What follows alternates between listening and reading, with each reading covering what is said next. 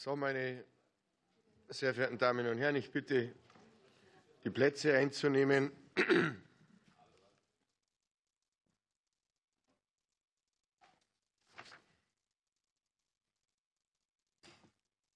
Wunderbar.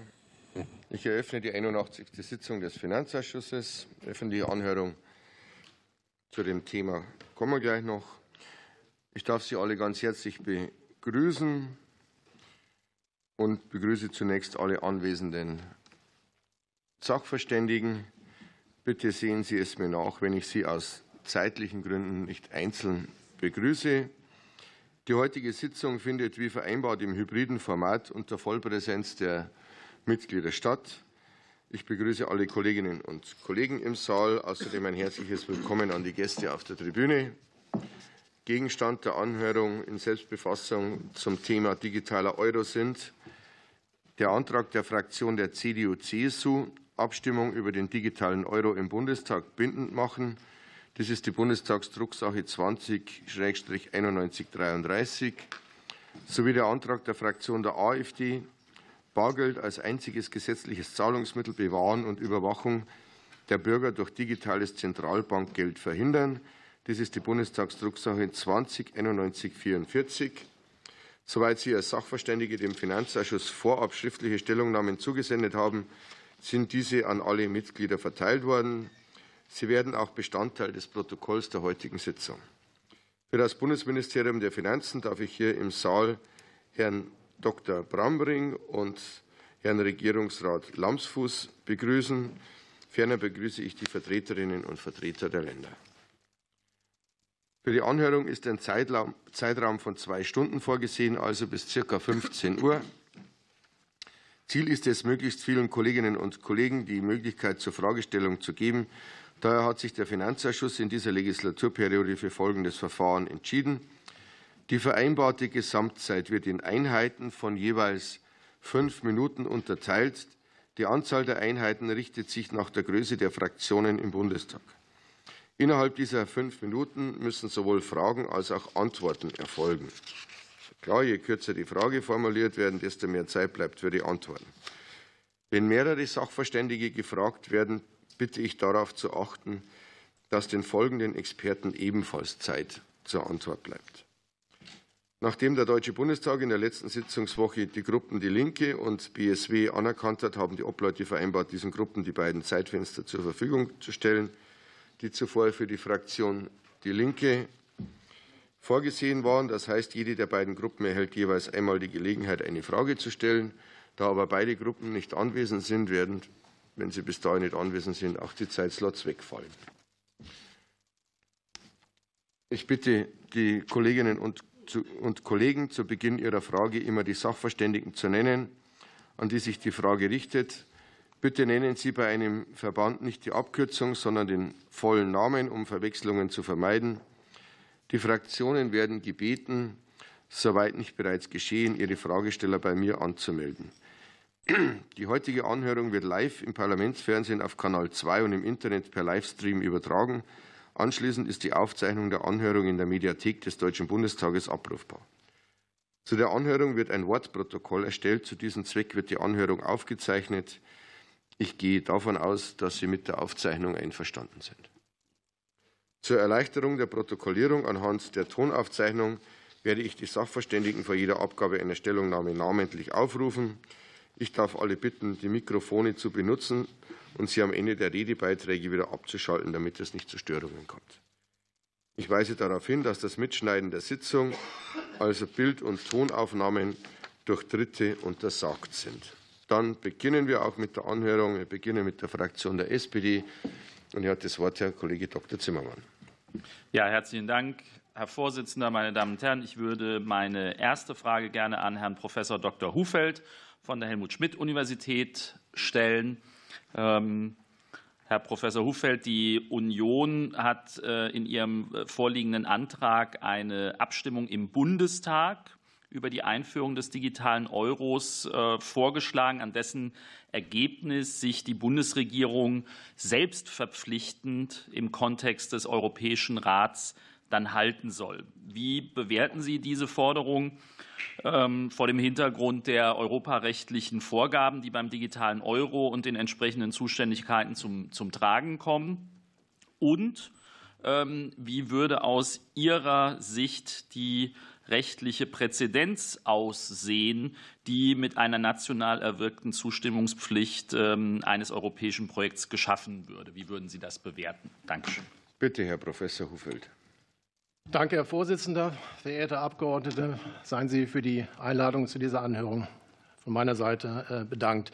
Um es ganz deutlich zu sagen, der Ausgangspunkt und Stoßrichtung des CDU-CSU-Antrags überhaupt nicht zu kritisieren.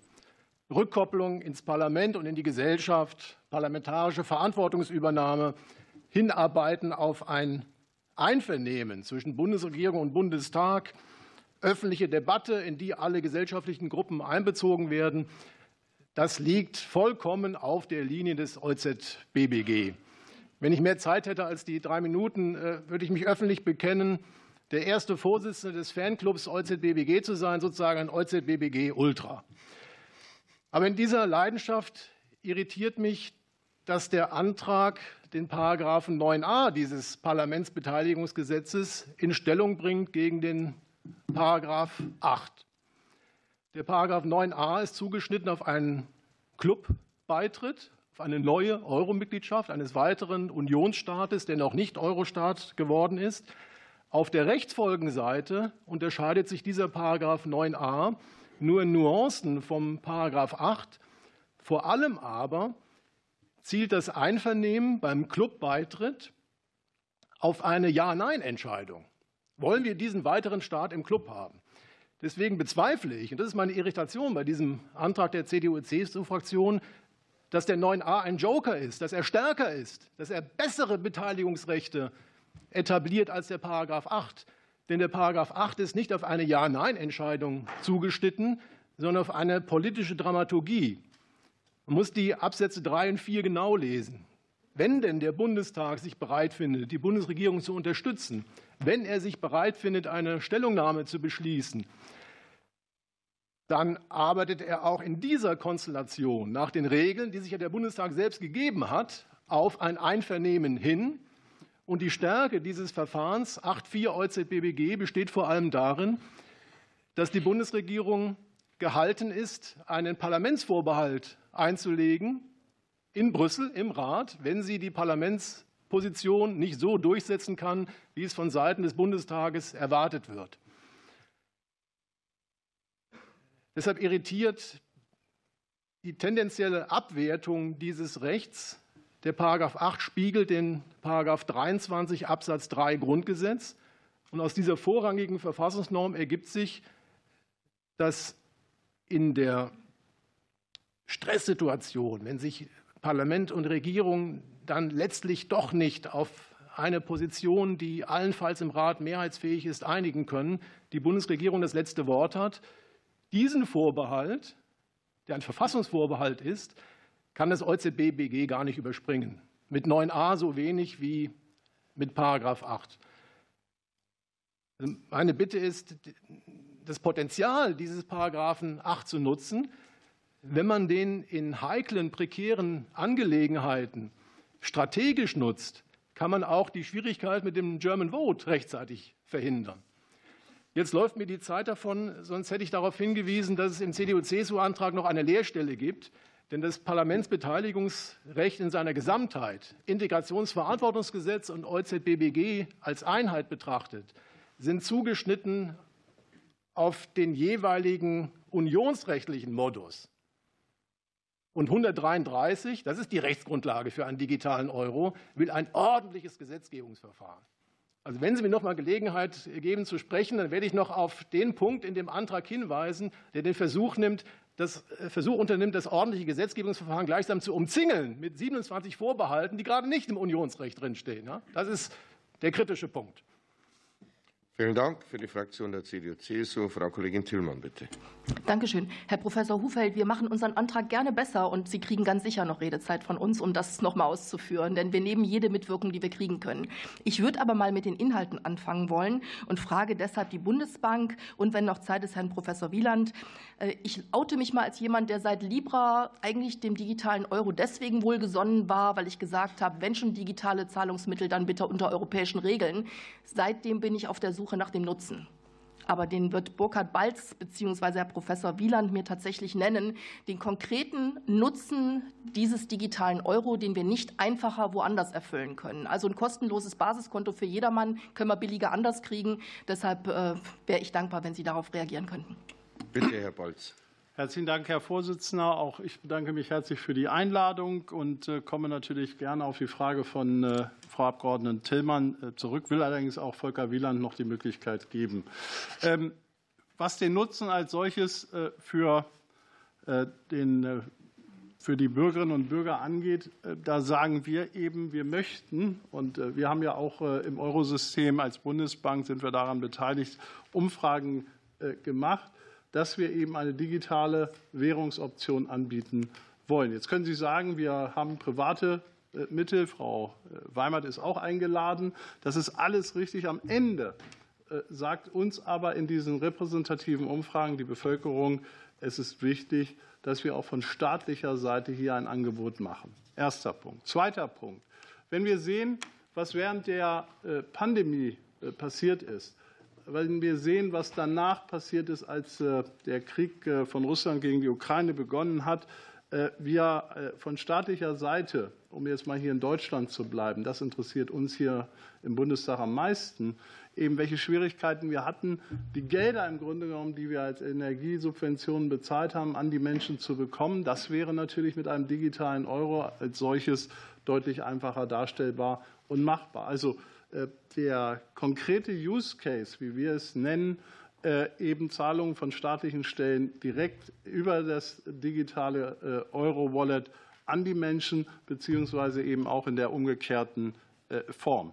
Äh, um mal zwei zu nennen, ich äh, sehe, es ist genau die Hälfte der Zeit, dann will ich doch Volker Wieland auch die Möglichkeiten geben. Ich hätte trotzdem eine Rückfrage ja, und Herr Professor Wieland kommt mit Sicherheit dann gleich nochmal dran. Gerne. Ähm, das, was Sie gerade beschrieben haben, geht aber natürlich nur, wenn ich Förderungen mit Gießkanne ausschütten will. Denn wenn ich das halb, wenn ich Förderungen mit Gießkanne ausschütten will, also jedem Bürger, der ein Konto besitzt, dasselbe Geld ausschalten will, das wollen wir in den seltensten Fällen.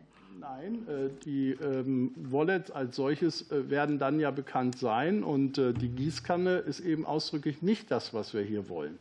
Um das auch klar und deutlich zu sagen. Ich kann es auch einfacher machen. Gehen wir weg von den Themen der Pandemie oder auch des Russlandkrieges oder der Energiesubventionen.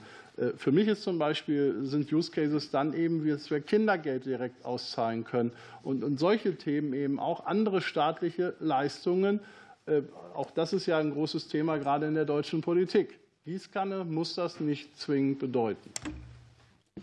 Bitte, Herr Professor Wieland.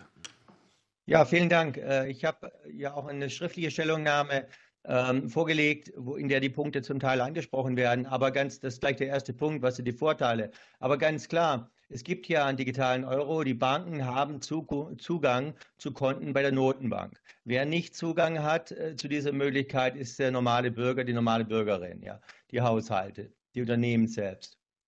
Und äh, praktisch gibt der digitale Euro mir persönlich, Ihnen persönlich die Möglichkeit, sozusagen die sicherste Einlage zu tätigen. Also die, da haben Sie kein Insolvenzproblem. Sie können äh, ein Konto bei der Notenbank haben. Das kann auch Nebenwirkungen, negative Nebenwirkungen mit sich bringen, aber das ist natürlich zuerst mal ein interessanter, äh, möglicherweise großer Vorteil für den Verbraucher.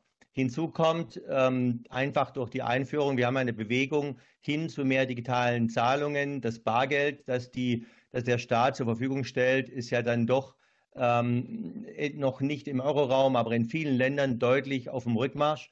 Und äh, hier würde sich der Staat eine Möglichkeit erhalten, in den digitalen Zahlungssystemen ähm, ein Produkt anzubieten, das äh, auch dort zu Innovationen und auch zu einer Senkung von Transaktionskosten führen kann, was der Allgemeinheit zugutekommt. Äh, schließlich, nicht zuletzt, wenn der Staat Geld ausgibt, Bargeld ausgibt, hat er natürlich Einnahmen, sogenannte Seniorage-Einnahmen. Ähm, und diese Einkünfte sind auch legitim. Er lässt trotzdem die privaten Banken eine private Geldschöpfung betreiben. Äh, aber der digitale Euro würde eine Möglichkeit geben, auch hier die staatlichen ähm, Seniorage-Einnahmen etwas abzusichern. Das wären einige der Vorteile. Vielen Dank. Für die Fraktion Bündnis 90 Die Grünen, Frau Kollegin Grützmacher, bitte. Vielen Dank, Herr Vorsitzender, und vielen Dank auch an die Sachverständigen für Ihre Zeit. Ähm, meine Frage würde ich an Herrn Professor Böhme richten. Ähm, die Einstiegsfrage, wenn Sie einen Blick in die Zukunft wagen würden, wie würde diese aussehen, wenn andere Länder jetzt CBDC entwickeln und es keine europäische Antwort hierauf gibt und der Trend zu bargeldlosem Bezahlen aber weiter zunimmt? Und warum braucht es gegebenenfalls überhaupt einen digitalen Euro als europäische Antwort für frei nutzbares öffentliches Geld im digitalen Zeitalter? Bitte, Herr Professor Böhme. Ja, herzlichen Dank, Herr Vorsitzender, liebe Abgeordnete, äh, meine Damen und Herren. Ich möchte noch einmal betonen, warum ich denke, äh, dass es einen digitalen Euro braucht. Ähm, tatsächlich ist es so, dass äh, im Moment Bargeld die einzige Möglichkeit ist, mit der Menschen eine direkte Forderung äh, für die Zentralbank in den Händen halten können. Das wird aber zunehmend weniger verwendet. Und alle anderen Arten von Geld, die verwendet werden, sind im Endeffekt Versprechungen der Privatwirtschaft. Und deshalb ist es wichtig, dass wir als Anker für diese Versprechen eine Möglichkeit haben, dass Menschen in der Lage sind, eine direkte Forderung gegen die Zentralbank in, ihrer, in ihren Händen, jedoch in digitaler Form zu halten. Ja, in, dem, in diese Möglichkeit werden sozusagen Menschen ermächtigt. Und ich denke, da ist auch der wesentliche Unterschied eines äh, digitalen Euros, wie ich ihn mir wünsche, gegenüber anderen internationalen Bestrebungen. Ja, zum Beispiel werden in China äh, digital Zentralbankwährungen etabliert, aber die sind dort ausgelegt als Überwachungsinstrument. Es ist immer sehr einfach, eine Technik zu bauen, die im Prinzip Überwachung zulässt. Und ich denke, der digitale Euro unterscheidet sich hiervon, indem er sehr ambitionierte Ziele ähm, zum Datenschutz haben könnte. So viel sozusagen mein Plädoyer für den digitalen Euro. Allerdings bin ich äh, selber etwas verwundert darüber, dass doch relativ wenig Informationen über den Stand des digitalen Euro-Projekts, insbesondere auch bezüglich der technischen Eigenschaften vom Eurosystem zur Verfügung gestellt ist. Das heißt, als Techniker wurde ich auch in der Vorbereitung auf diese Sitzung gefragt, mich mit dem Konzept zu befassen, aber es gibt einfach noch keine verbindlichen Informationen. Und solange diese verbindlichen Informationen nicht da sind, bin ich nicht in der Lage zu sagen, ob denn nun ein hohes oder ambitioniertes Datenschutzniveau erreicht werden kann oder nicht. Vielleicht, äh, wenn wir uns noch mal Gedanken darüber machen, was die elementaren Werte sind, die eine Zentralbank hat, dann ist es eigentlich Vertrauen. Und äh, Vertrauen in die Stabilität der Währung. Weil wenn wir einen digitalen Euro jetzt einführen, dann erweitert sich der Bereich des Vertrauens. Es wird zusätzlich das Vertrauen dahin benötigt, dass private Zahlungen im digitalen Raum anonym sind, genauso wie Bargeldzahlungen anonym sind. Und das aus meiner Sicht, meine Damen und Herren, ist eine zentrale Aufgabe der Zentralbank. Ich denke, es ist auch eine Aufgabe, die man nicht einfach outsourcen kann. Und da würde ich mir schon wünschen, dass im Eurosystem vielleicht hier und da noch ein Umdenken vorgenommen wird, ähm, dass man einerseits selbst Kompetenz, sichtbar Kompetenz aufbaut, um dieses Vertrauensversprechen dann auch zu erfüllen und andererseits vielleicht, wie andere Zentralbanken vorangeht und durch Einbeziehung einer wissenschaftlichen Öffentlichkeit ähm, und auch der Zivilgesellschaft ähm, Vertrauen zu schaffen. denn wenn die Menschen am Endeffekt nicht den Unterschied spüren, was der digitale Euro für Vorteile hat. Und die Vorteile des digitalen Euros gegenüber heutigen elektronischen Zahlungssystemen sind nicht direkt wahrnehmbar. Ja, sie sind, funktionieren immer gleich. Sie sind eher auf einer ideellen Ebene, ja, eben die Unabhängigkeit ähm, von privatwirtschaftlichen Vertragsbeziehungen, äh, das hohe, ambitionierte Datenschutzniveau. Und dazu ist Vertrauen nötig. Und ich denke, ähm, es ist sehr wichtig für äh, den Bundestag oder die Legislative insgesamt darauf hinzuwirken, äh, dass das Eurosystem einen digitalen Euro entwirft, der diese hohen Erwartungen auch erfüllen kann. Vielen Dank. Haben Sie eine Nachfrage? Ja. Danke. Dann für die Fraktion der FDP, Kollege Dr. Redder, bitte. Vielen Dank, Herr Vorsitzender. Vielen Dank, liebe Sachverständige, dass ihr hier seid, dass Sie hier sind. Mir geht es auch um die Anonymität ähm, des digitalen Euro. Ähm, wenn ich die, die Versprechungen der EZB so richtig verstehe, gibt es da so Widersprüche. Ich würde deswegen vielleicht mal Herrn Groß von der Digital Euro Association fragen. Ähm, bei uns ist es ja, aus unserer Sicht ist es wirklich wichtig, dass der digitale Euro dem Bargeld so ähnlich wie möglich ist. Ähm, und ich verstehe immer noch nicht, wie, aus, wie sichergestellt werden kann, dass beispielsweise auch bei täglichen Limitzahlungen ähm, der digitale Euro anonym bleibt. Es muss ja in irgendeiner Form festgehalten werden. Und wir machen den digitalen Euro ja nicht, um Geldwäsche oder Schwarzgeld zu stärken, sondern wir wollen es ja auch ein bisschen reduzieren dadurch. Auch wenn Bargeld Freiheit ist, auch da müssen wir darauf achten, äh, dass das nicht Missbrauch findet. Also, welche Technologien sind da möglich? Ist die erste Frage an, an Herrn Professor, Herrn Dr. Groß. Ne? Ich will nicht übertreiben, Herr Dr. Groß. Und ähm, dann geht es noch um die äh, Wholesale äh, CBDC.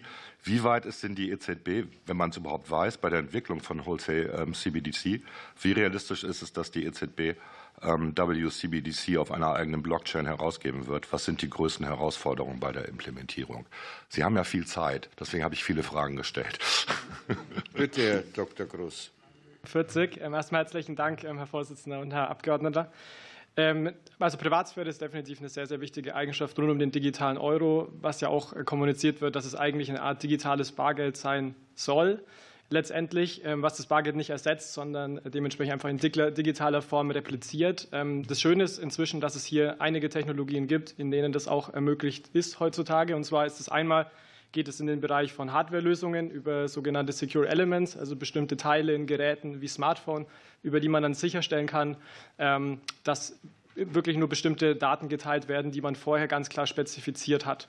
Die andere Möglichkeit neben der Hardware sind softwarebasierte Lösungen. Da gibt es inzwischen, ja, ich sage mal, fortgeschrittene kryptografische Methoden, etwas zu viel für drei Minuten, ähm, gerne im, im, Detail mehr, ähm, wie zum Beispiel blinde Signaturen, die auch die Bank für internationalen Zahlungsausgleich getechnet hat, oder ähm, Zero-Knowledge-Proofs, also einfach die Entscheidung Hardware versus Software. Und da gibt es sicherlich für beide ähm, beide Richtungen Vor- und Nachteile. Ähm, bei der Hardware ist es sicherlich so, dass es ja, jahrelang erprobt ist. Man kennt es auch von, ähm, von, von, Geldkarten letztendlich, hat aber auch in der Vergangenheit schon Nachteile hinsichtlich äh, Hacks gehabt. Und ein wichtiger Punkt ähm, aus unserer Sicht ist eben auch das Thema, wem vertraue ich hinsichtlich der Privatsphäre. Also es muss aus unserer Sicht eine garantierte Privatsphäre sein, technisch garantierte Privatsphäre, nicht versprochene Privatsphäre.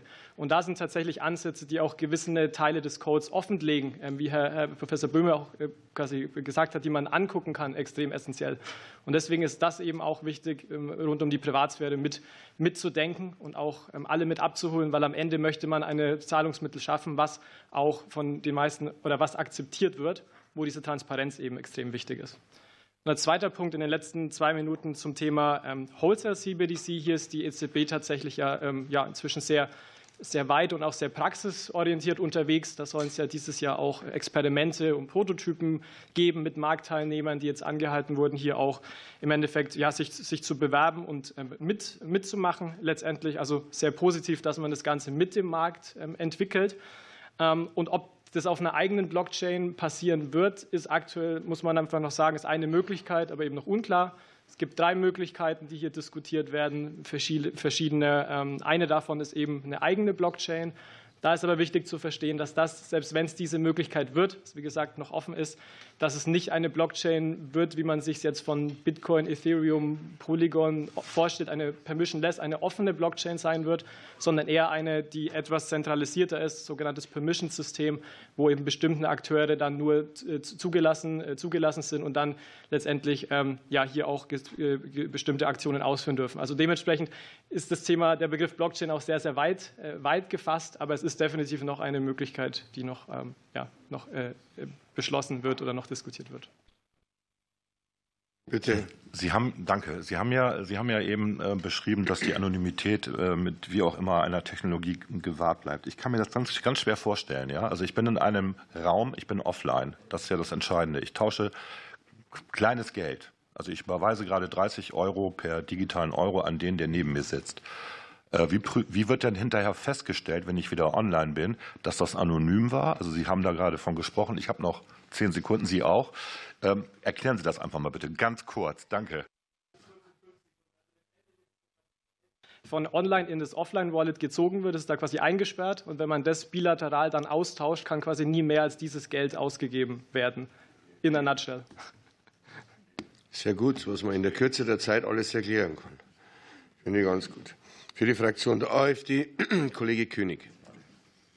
Ja, vielen Dank, Herr Vorsitzender. Vielen Dank, äh, sehr geehrte Sachverständige, heute für Ihre Zeit und auch für die, für die Ausarbeitung der Stellungnahmen. Ich habe eine Frage an Herrn Professor Bargus von der äh, Ähm, Sie empfehlen im Grunde am Ende Ihres, Ihrer Stellungnahme beiden Anträgen zuzustimmen. Das ist vielleicht ein wenig überraschend, weil die haben ja doch irgendwo doch unterschiedliche Zielrichtungen. Ähm, ja, würden Sie einfach erklären, warum Sie das so tun? Bitte, Herr Professor Bagus. Ja, vielen Dank, lieber Herr Vorsitzender, liebe Abgeordnete. Vielen Dank auch für die Einladung.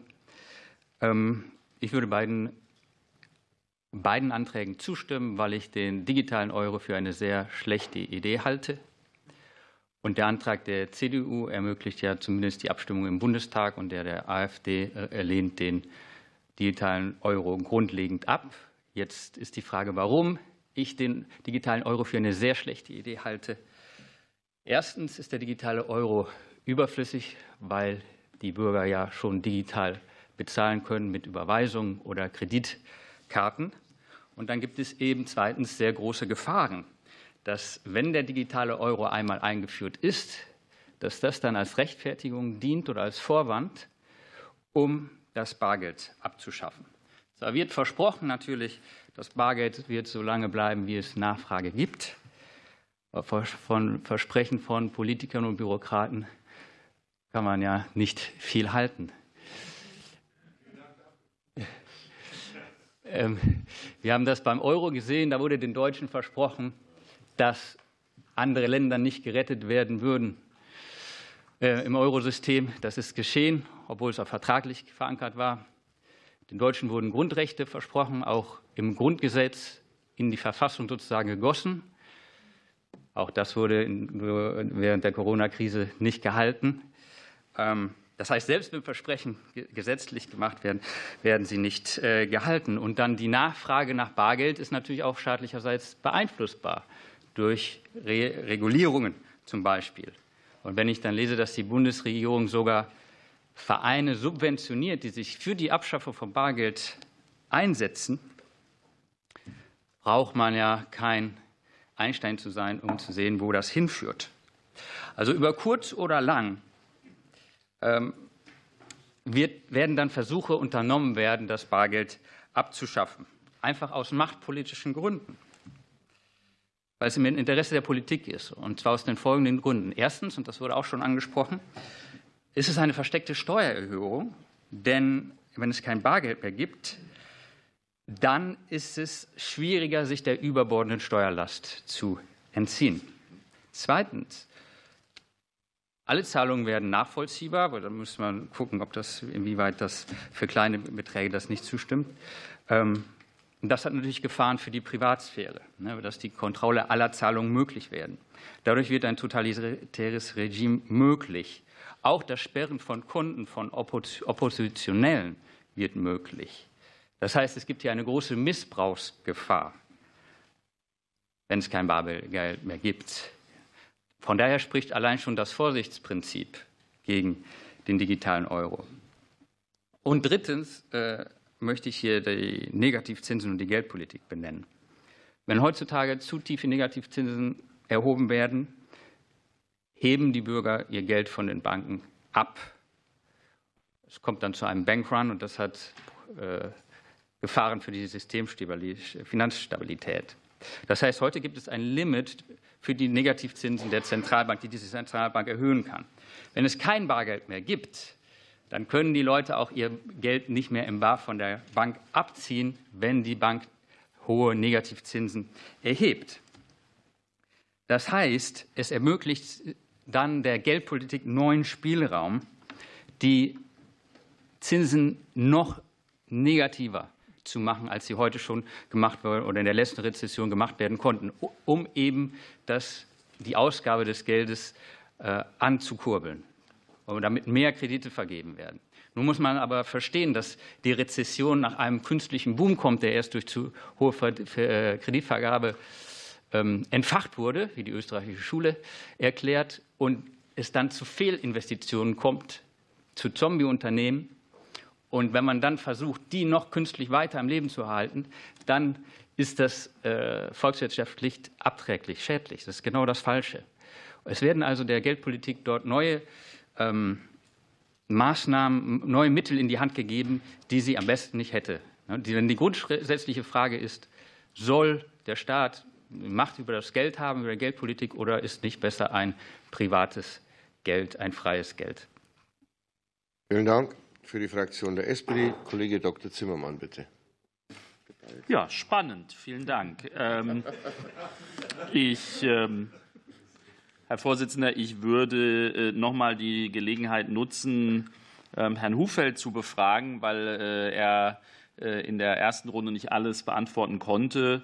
Will auch noch mal, will ja auch noch mal daran erinnern, dass wir heute eine Anhörung zu einem Antrag der Union hier haben, der sich nicht so wirklich mit dem befasst, über was wir hier die ganze Zeit diskutieren. Deswegen mache ich nochmal den Spielverderber und frage nochmal zu, äh, zu dem eigentlichen Antrag äh, und zu diesem äh, letztendlich ja impera imperativen Mandat, das man hier der, der Bundesregierung mit auf den Weg geben will. Ähm, aber Sie hatten gesagt, Sie hätten nochmal einen, einen weiteren Aspekt, den Sie gerne ausführen würden, würde ich Ihnen gerne die Chance geben.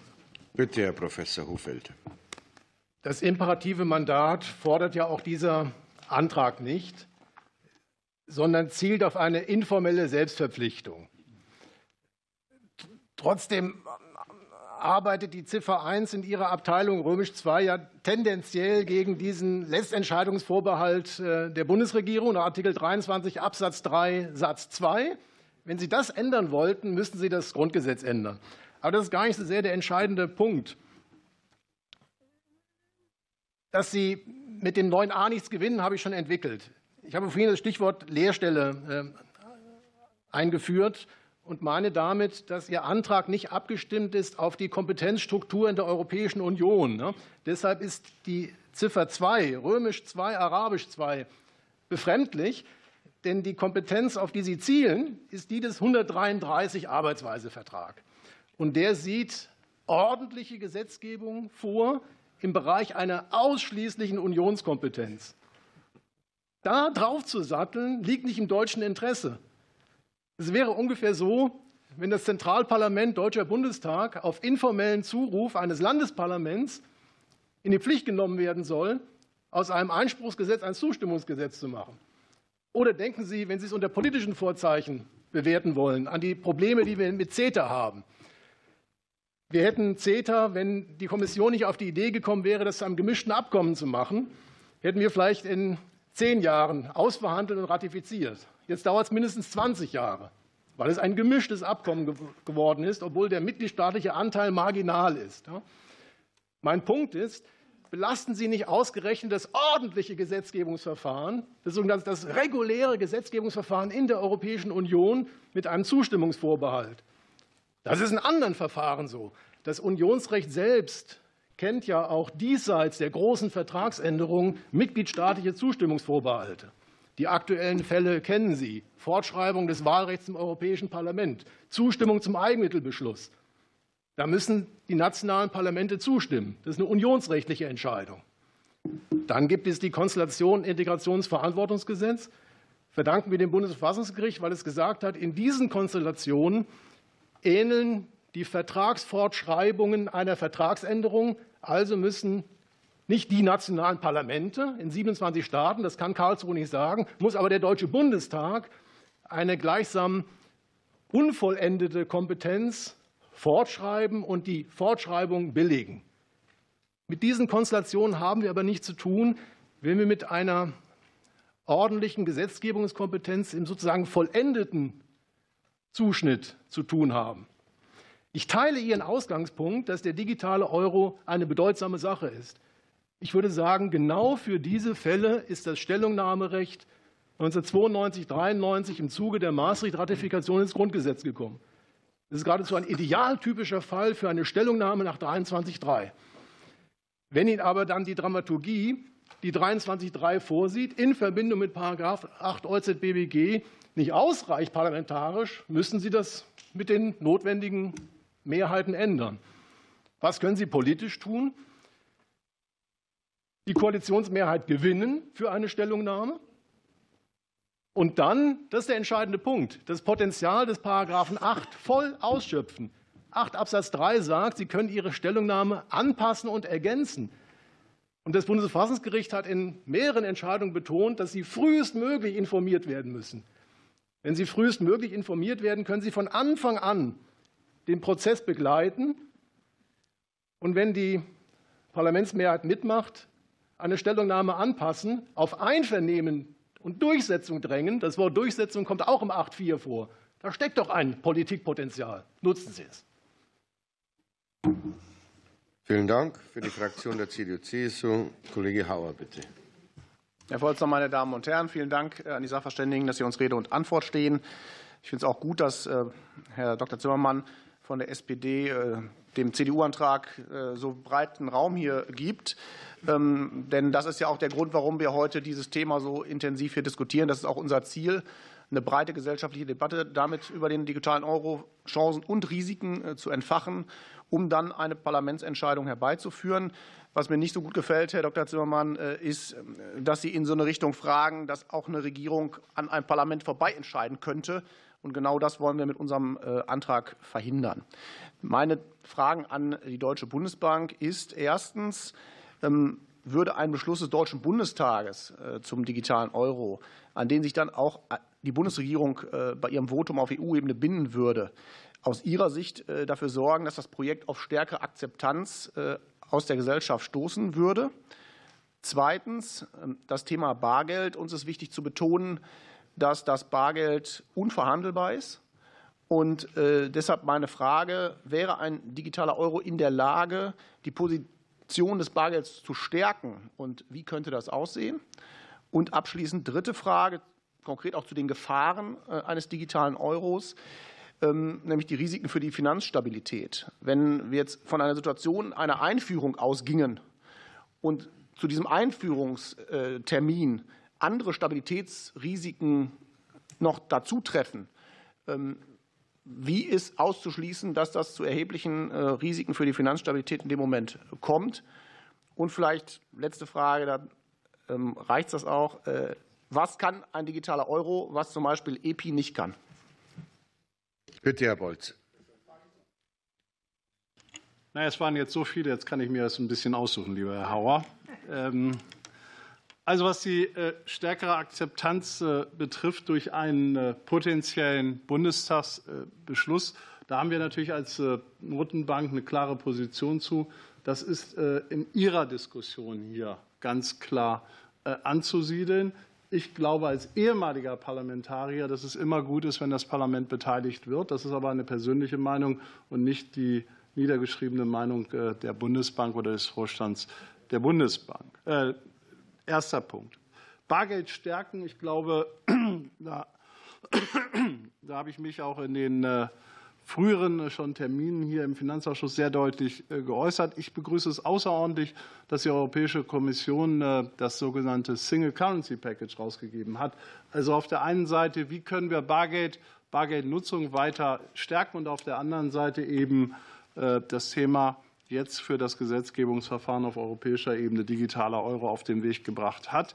Ähm, für mich ist eins klar, und äh, da habe ich natürlich eine komplett andere Ansicht als äh, der Sachverständige Professor Bagus.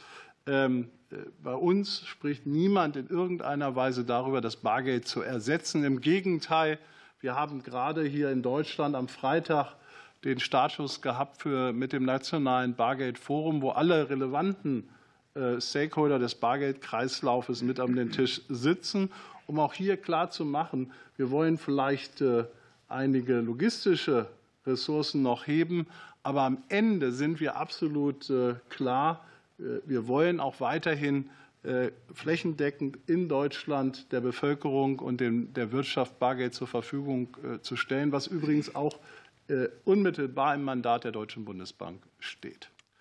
Von daher sind wir ganz klar. Und zur Finanzstabilität, eine Minute habe ich noch.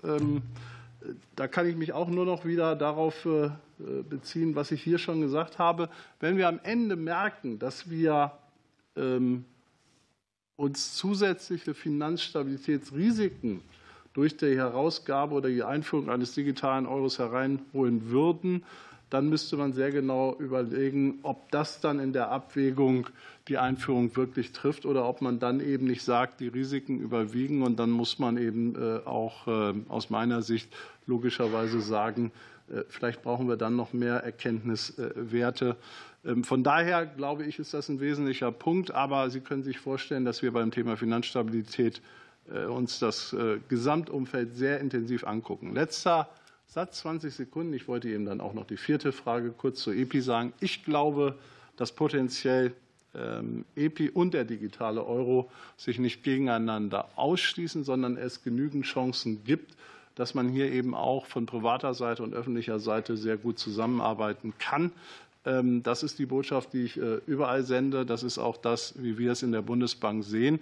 Und äh, ohne zu viel zu verraten, wir sind ja auch mit äh, europäischen Playern durchaus im Gespräch, wie dann später eine Distribution verlaufen sollte, auch mit der Kreditwirtschaft als solches. Vielen Dank. Für die Fraktion der SPD, Kollege Schrodi, bitte. Vielen Dank, Herr Vorsitzender. Meine Frage geht auch an Herrn Balz von der Bundesbank. Und äh, vorweggenommen sei mal gesagt, äh, wir nehmen Anträge immer sehr ernst und deswegen reden wir auch über diesen Antrag der CDU-CSU-Fraktion. Da geht es um die Abstimmung über den digitalen Euro im Bundestag bindend machen. Das ist die, die Zielsetzung. Deswegen äh, sind, haben wir als SPD-Fraktion auch eine juristische Einordnung gewollt, eine rechtliche Würdigung. Die haben wir durch unseren Sachverständigen hier auch äh, ziemlich eindeutig erhalten.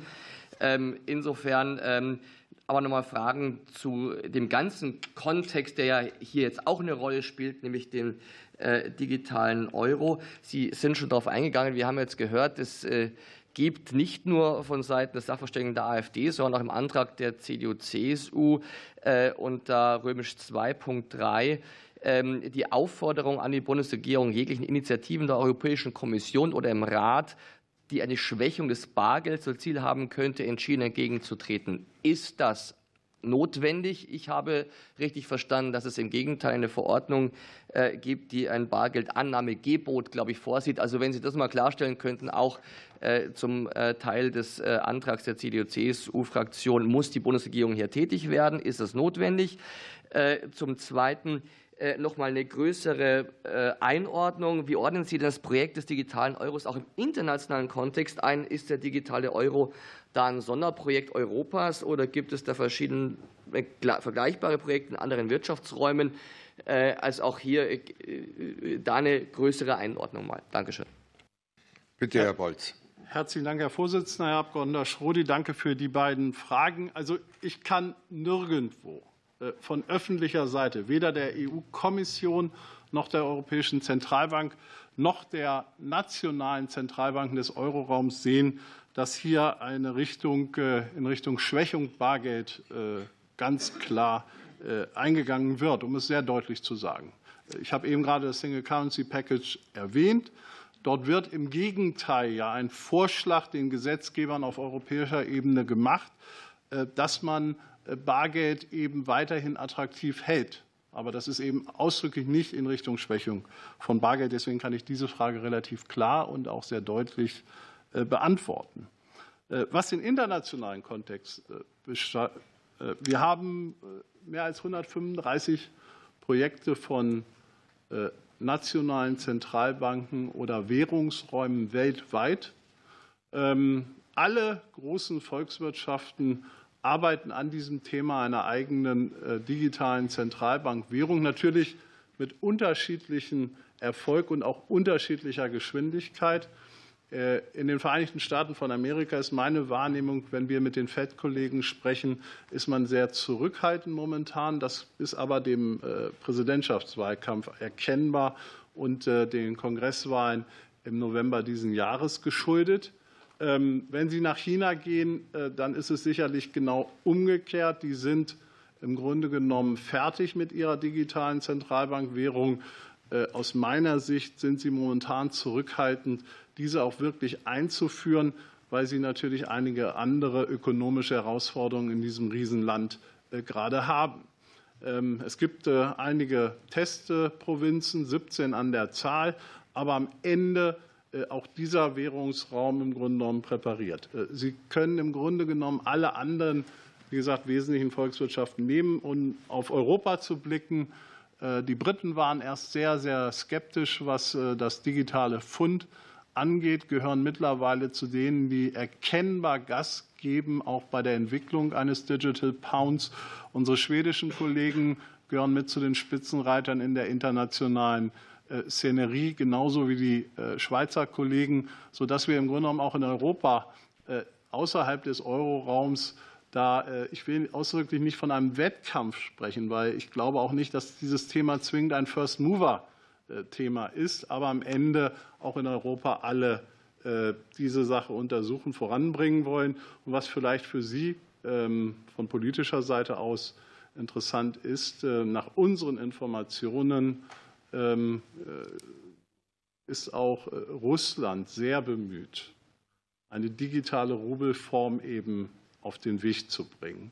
Ähm, ich will das ganz bewusst am Ende meiner, am Ende meiner Ausführungen noch sagen. Das soweit zum internationalen Kontext. Herr Schrodi. Vielen Dank. Für die Fraktion der CDU-CSU, Kollege Steiniger, bitte.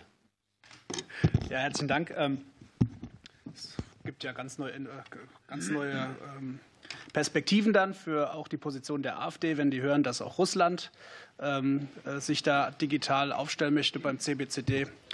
Ähm, aber Spaß beiseite. Wir haben ja jetzt heute schon in der Anhörung ähm, ein Stück weit äh, so ein bisschen Vorgeschmack darauf bekommen, welche Diskussionen uns zum einen bis zur Europawahl ähm, so äh, begegnen werden, aber auch eben darüber hinaus. Und insofern äh, finde ich, ist es der große Verdienst dieses Antrags, dass wir das wichtige Thema des digitalen Euros auch hier ähm, im Herzen des Deutschen Bundestags und hier bei uns im Finanzausschuss diskutieren.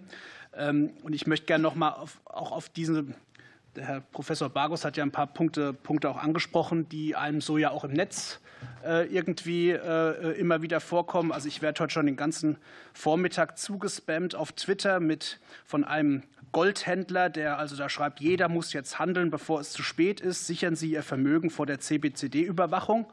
Ähm, das sind so die, die, die Kommunikationslinien, die da sind. Gestern habe ich auf TikTok eine Demonstration auch von der AfD unterstützt gesehen, wo dann die Leute mit dem Bollerwagen da durch irgendwelche Straßen gefahren sind und mit dem Megafon gerufen haben, äh, Bargeld erhalten, digitalen Euro verhindern. Das werden ja die Diskussionen der nächsten Wochen sein.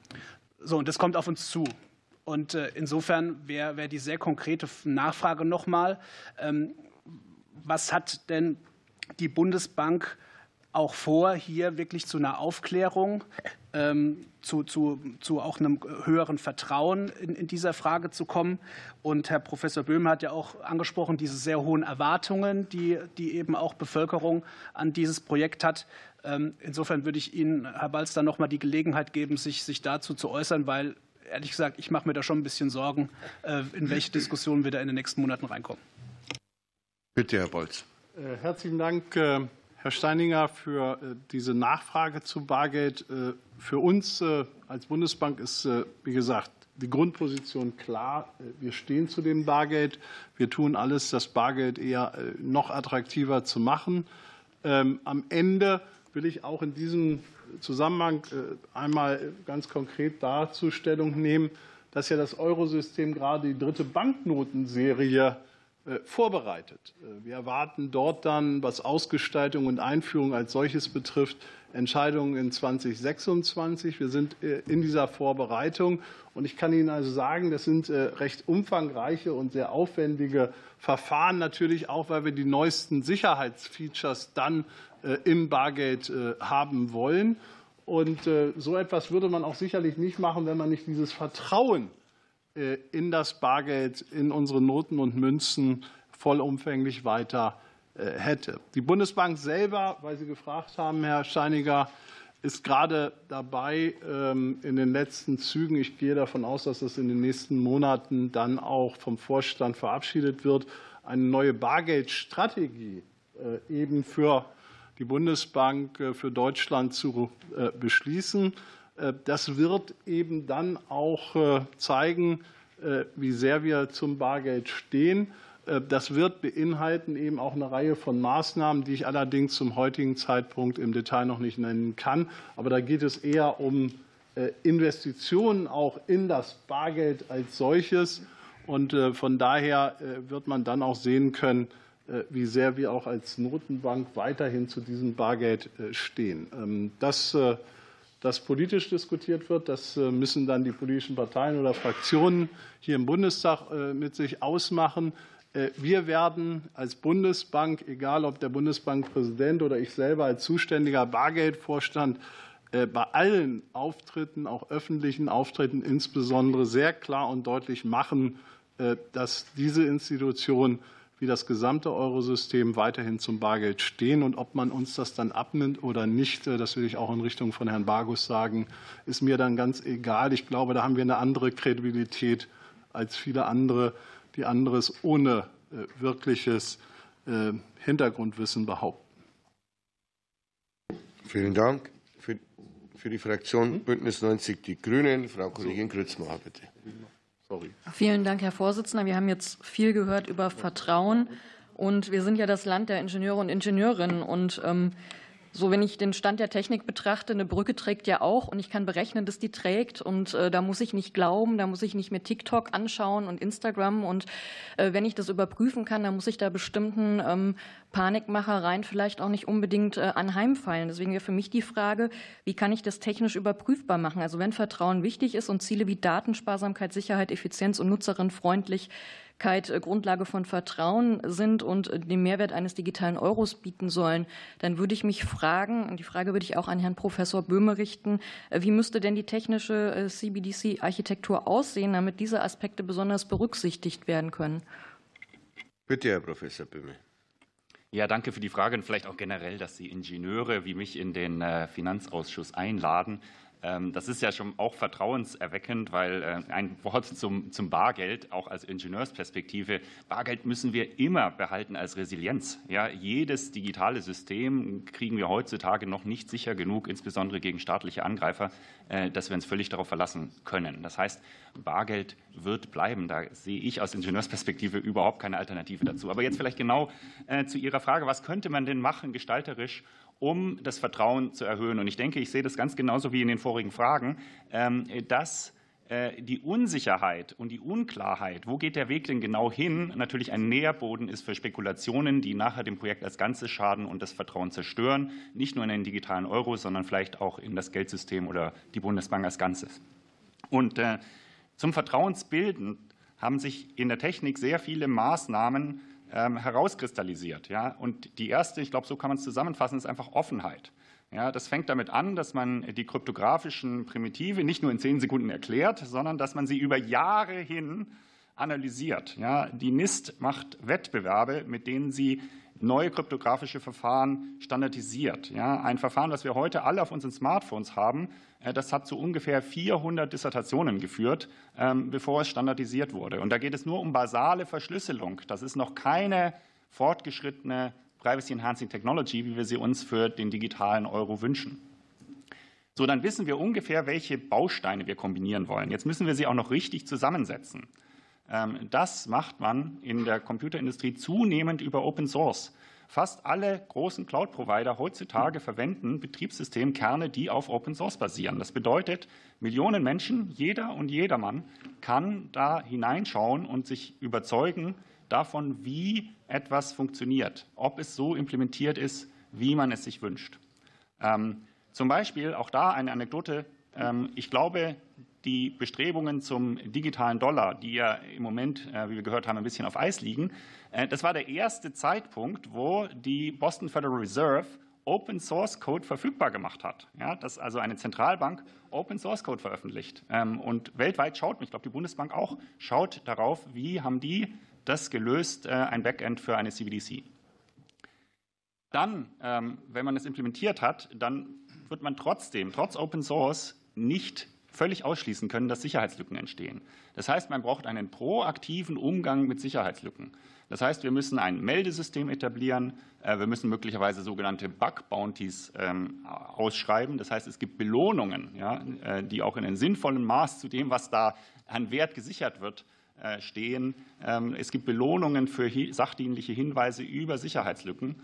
Und dann wird es hier und da noch Dinge geben, wo es einfach Vertrauen in die Institution, Vertrauen in die organisatorischen Prozesse, insbesondere das Einhalten von Mehr-Augen-Prinzipien im digitalen Raum äh, nötig ist. Das ist insbesondere dann nötig, wenn es um vertrauenswürdige Hardware geht. Ja, weil wir können natürlich nicht äh, alle uns davon überzeugen, wie ein Hardware-Herstellungsprozess funktioniert. Aber das ist ähnlich wie bei Banknoten. Auch bei Banknoten müssen wir ganz am Schluss darauf vertrauen, dass die neuesten Sicherheitsmerkmale dann in der Produktionsstraße richtig eingebracht werden.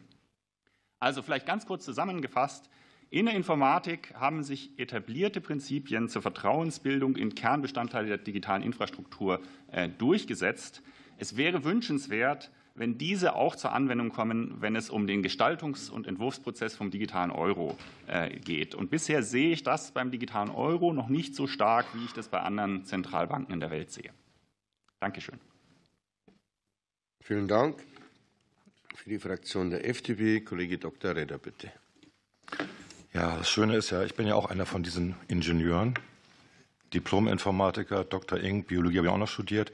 Trotzdem habe ich ganz viele Fragen. Ähm, ich möchte noch eins sagen zu Herrn Bargos, ähm, der Bogus erzählt hat, weil im Endeffekt ähm, wir stärken ja gerade das Bargeld. Wenn man sich die Entwürfe anguckt, dann wird das Bargeld jetzt ja verpflichtet sogar zur Annahme, was vorher nicht so der Fall war. Mit anderen Worten, das ist einfach nicht okay, was Sie da sagen. Sie sind genau einer von denen, der die Leute in Angst treibt und dann solche TikTok-Videos provoziert. Ähm, ich habe eine Frage an Herrn Professor Reuter oder eigentlich drei Fragen. Ähm, da geht es um das Haltelimit, diese, diese ominösen Zahlen, die da mal im Raum standen mit 3000 Euro und so. Äh, können Sie die Folgen eines Haltelimits für die Geschäftsbanken skizzieren? Und welche Überlegungen spielen dabei eine Rolle? Weil wir haben diverse Anfragen von Geschäftsbanken bekommen diesbezüglich. Dann geht es um das Frontend. Ähm, die Intermediäre sollen ja laut Legislativvorschlag verpflichtet werden, ihren Kunden den Zugang zum digitalen Euro über ein einheitliches Frontend, das von der EZB vorgegeben ist, zu ermöglichen. Den steht aber auch frei, ein eigenes Frontend innerhalb einer ihrer eigenen Banking-App ähm, anzubieten. Aus unserer Sicht sollte klar sein, dass wenn Intermediäre ein eigenes Frontend anbieten, sie das EZB-Frontend nicht anbieten müssen. Wie bewertet die deutsche Kreditwirtschaft dies? Und die letzte Frage, Kostenvergütung. Sind Ihnen Schätzungen zu den möglichen Kosten des Aufbaus eines digitalen Euros bekannt und wie verhalten sich diese im Vergleich zu den Kosten des Bargelds? Und wie bewerten Sie die Vorgaben im Legislativvorschlag der EU zur Kompensation der Geschäftsbanken? Vielen Dank. Bitte, Herr Professor Reuter. Ja, vielen Dank, Herr meine Damen und Herren Abgeordnete, Herr Vorsitzender. Zunächst mal ähm, begrüßen wir die Debatte dass der digitale Euro äh, auf die Tagesordnung des Bundestags und seiner Ausschüsse kommt, äh, uneingeschränkt. Ähm, ich will, bevor ich auf die Fragen konkret eingehe, auch meinerseits ein klares Bekenntnis der deutschen Kreditwirtschaft zum Bargeld äh, abgeben. Und da sind wir Seite an Seite, Bundesbank und Finanzwirtschaft in Deutschland. Wir haben kein, ich kenne kein anderes europäisches Land, das ein solches Netzwerk an Bargeldversorgung hat und unterhält, wie wir das wie wir das tun. Und ähm, auch das will ich sagen, obwohl äh, selbst äh, glühendste Verfechter des digitalen Euro ihre liebe Mühe haben, den Nutzen für das tägliche Doing jetzt schon aufzuzeigen, ähm, befürworten wir seitens der Kreditwirtschaft die Zielsetzung eines fortschrittlichen, souveränen Geld- und Zahlungsmittels. Sprich, wir glauben, dass es schon Sinn macht, sich mit einer digitalen Version äh, des analogen Euros äh, zu beschäftigen, sind aber, auch das will ich sagen, durchaus skeptisch äh, gegenüber einem von der EZB betriebenen Zahlungsverkehrssystems. Hier sind wir im Privaten gut ausgestattet. Ähm, das vorweggeschickt ähm, birgt der digitale Euro dennoch, Herr Dr. Redder hat es angesprochen, Risiken. Und eines der Risiken ist die Frage der Stabilität des Finanzsystems. Es wurde schon angeschnitten. Ähm, wie viel Geld, wie vielen digitalen Euro darf ein einzelner Bürger auf seiner Wallet äh, dann haben. Ähm, denn dieses Geld wird dem Kreislauf ansonsten ja entzogen. Es ist weder Bargeld noch äh, ist es äh, digitales Geschäftsbankgeld. Es ist dann der digitale Euro auf der Wallet. Ähm, Berechnungen sogar aus dem Projekt der EZB gehen davon aus, bei einer Haltegrenze, das ist das, was derzeit intern diskutiert wird, glaube ich, von 3.000 Euro als Projektzahl. Das würde zu Obergrenze, das würde zu maximalen Abflüssen äh, von über 700 äh, Milliarden Euro in ganz Europa führen. Ähm, das sagt die EZB und ich glaube, das stimmt auch, dass damit das Finanzsystem nicht ins Wanken käme. Viel mehr sagt sie aber auch nicht dazu. Auf der anderen Seite muss man sagen, wie viel Bargeld braucht der Bürger eigentlich? Wie nutzt er?